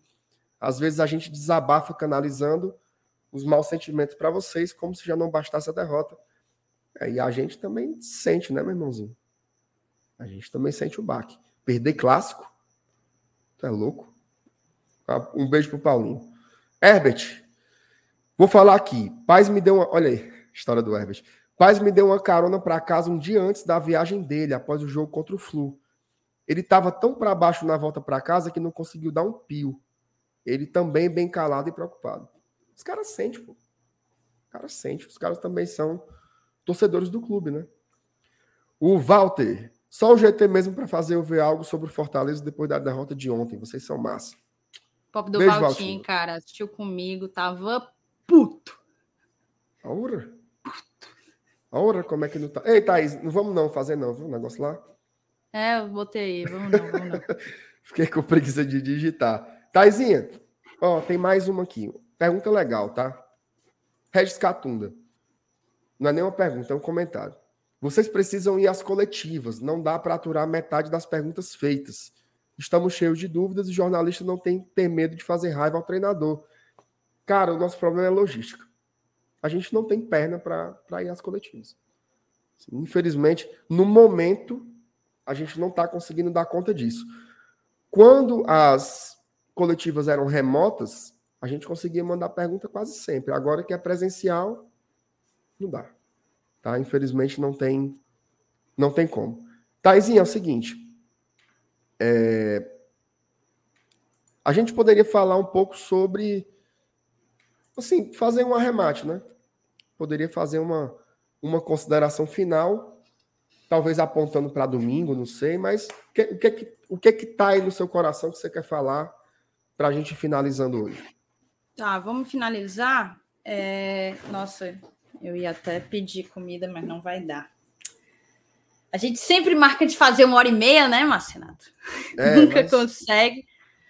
É, mas basicamente, só mandar um zap aqui pro da pastelaria para ver se ainda dá para pedir. Mandei aqui. Mas enfim, ó, a galera acha que não tem renúncias? Tenho, não tenho nem o que jantar. Se eu descer ali, não vai ter nada para comer. É, ainda perdi tô... a porqueira do lugar. Opa, se não dá, viu? Oura. Vou querer, ó. Pera aí. É... Cara, muito bom essa pastelaria, tá? Muito bom. Depois eu falo qual é. Eu não vou falar aqui porque também. Peraí, né? Não fui contratada ainda, nós. mas top, é top, exatamente. É... Mas vamos lá. Eu, eu ia falar, na verdade, a gente tinha se programado para falar de arbitragem. E a gente tinha deixado por último, justamente porque eu acho que a arbitragem ocupa esse lugar. A gente precisava passar aqui quase duas horas apontando todos os problemas do Fortaleza que foram esses problemas que nos levaram a mais uma derrota ontem contra o Ceará. Mas eu acho que não, não é justo a gente passar batido no ponto arbitragem. Vocês comentaram ontem no pós-jogo. Tinha esquecido. Vocês comentaram ontem no, no pós-jogo. A arbitragem do Braulio foi desastrosa. Ele errou do início ao fim errou na maneira que ele administrou o conflito que houve ali, que o, o Felipe acabou expulso. É, errou no momento em que ele termina, um, dá 10 minutos de acréscimo e permite uma jogada inteira ser construída após o término dos 10 minutos, né? Olhando para o relógio várias vezes, colocando, levando a pita até a boca várias vezes sem terminar, sem concluir. Erra também, e aí é o capital, aí é demais. Erra no momento em que ele não vê na frente dele um pênalti claro, um braço totalmente aberto, uma batida, a bola encontrando a mão e mudando de trajetória. Só que não cabe só a ele a arbitragem desastrosa. Ele errou em muitos pontos. Mas, acima de tudo, errou o VAR. Porque a gente fala, né? Cara, como é que o Felipe faz uma parada dessa sabendo que existe VAR? Só que o VAR parece ser muito criterioso naquilo que ele enxerga. Ele, ele viu a mãozada do Felipe, mas ele não viu que o Vina chuta a bola para atingir o Romero. Eu achei patético quando eu ouvi aquilo. Ah, não, ele chuta a bola. Ufa, ufa, ufa. Não, eu quero ver se ele chutou a bola ou se chutou o jogador. Ah, não, chutou a bola. Ele chutou a bola no Romero. O que, é que ele queria com isso? Se não jogar lenha, se não incitar uma confusão. Mas não, Vina saiu incólume. Mais que isso, no pênalti, no claríssimo pênalti do Fernando Sobral, o VAR fala ele checa rapidamente uma checagem porca, porca, porca, meia boca, meia boca. Ele checa, olha de todos os lados e, e fala. Como é que ele fala? Movimento natural. Porque ele está chutando. Então ele está chutando e o braço foi junto. Meu chapa, pouco importa o que ele está fazendo. Aquela mão não era para estar ali. Definitivamente não é um movimento natural. Definitivamente. E o pior, na checagem meia-boca, ele fala rapidinho, ele olha, uhum, tá. Passa, passa, passa, tudo certo. E ainda tem a cerejinha do bolo do Braulio dizendo não houve protesto. Então, assim. Então, assim, é, é muito despreparo, né? A gente pedia para o Garciba cair, cai Garciba, cai Garciba, a arbitragem é, uma, é um desastre. Ele caiu e continua merda. Ele caiu e continua merda. O Fortaleza não ter recebido esse esse esse esse pênalti ao seu favor é só mais uma prova do despreparo que é a arbitragem brasileira. E a gente paga por isso, os clubes pagam por isso. Não é só o Fortaleza que é lesado, mas ontem nós fomos diretamente lesados diretamente lesados. Entendeu? Então, assim, e o pior agora são tem os filtros, né? Erra o Braulio e erra o VAR. Quantos mais vão ter que errar na sequência? Isso eu, eu, vejo muita gente fazendo movimentação. Ah, não, por causa da liga, a liga, a liga, a gente precisa qualificar o produto que é o futebol brasileiro. A arbitragem é uma das coisas que joga o futebol, o produto o futebol brasileiro na merda. No lixo. É. Desqualifica, desqualifica o futebol brasileiro. A arbitragem tem um papel gigantesco na desqualificação, é, reiterada desqualificação do futebol brasileiro. Enfim. Fortaleza perdeu por culpa dele. Mas a gente não pode fechar os olhos para os erros gritantes de arbitragem e ontem existiram vários. E assim, eu vou jogar para ti, mas só para a gente encerrar, eu arremato só reforçando o que eu já coloquei aqui ao longo dessas duas horas de live é, é, ter a percepção, é entender que a situação é dificílima. Não acho que a gente possa cair nesse oba-oba do hashtag vai dar certo, hashtag vai dar certo. A gente tem que confrontar, tem que criticar, tem que apontar os erros, tem que pedir por respostas, mas não pode largar o time. Porque se está ruim com a gente, imagine sem a gente. Tem que continuar indo, continuar lotando, faça seu sócio, eu entendo quem está desmotivado para fazer sócio, mas vá ao estádio, vá ao estádio, abrace esse time, porque se está ruim com a gente, vai ficar pior sem. Vamos, vamos para cima, eu não vou desistir até enquanto houver chance, eu estarei brigando contra esse rebaixamento, assim como eu quero que todos os atletas briguem contra, assim como eu quero que a comissão técnica brigue contra, assim como eu quero que a diretoria brigue contra. Mas basicamente é isso. Queria só que tu arrematasse, concluísse a live. Ó, tem uma hora que você tem que fazer escolhas, tá? Eu acho que, assim, o, o futebol, ele é um mercado, né? Buscar receitas, arrecadar, tudo isso é importantíssimo. Mas tem horas que você tem que deixar que soluções diferentes que priorizem os fatores desportivos, eles tomem a frente.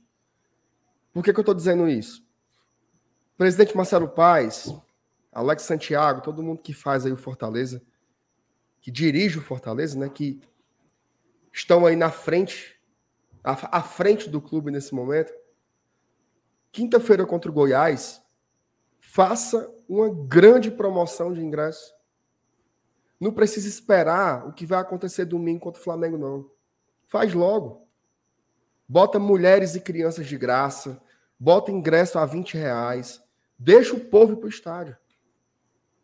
Bota o povo para ir para o estádio. Thaís, eu sinto que a gente precisa também de uma reoxigenada, sabe?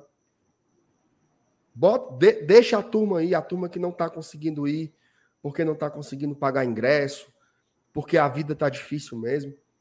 Dá uma chance. Faz uma dupla. Ingresso de quinta contra o Goiás e ingresso de domingo contra o Atlético Paranaense. Bota os dois por 50 conto. Faz alguma coisa diferente.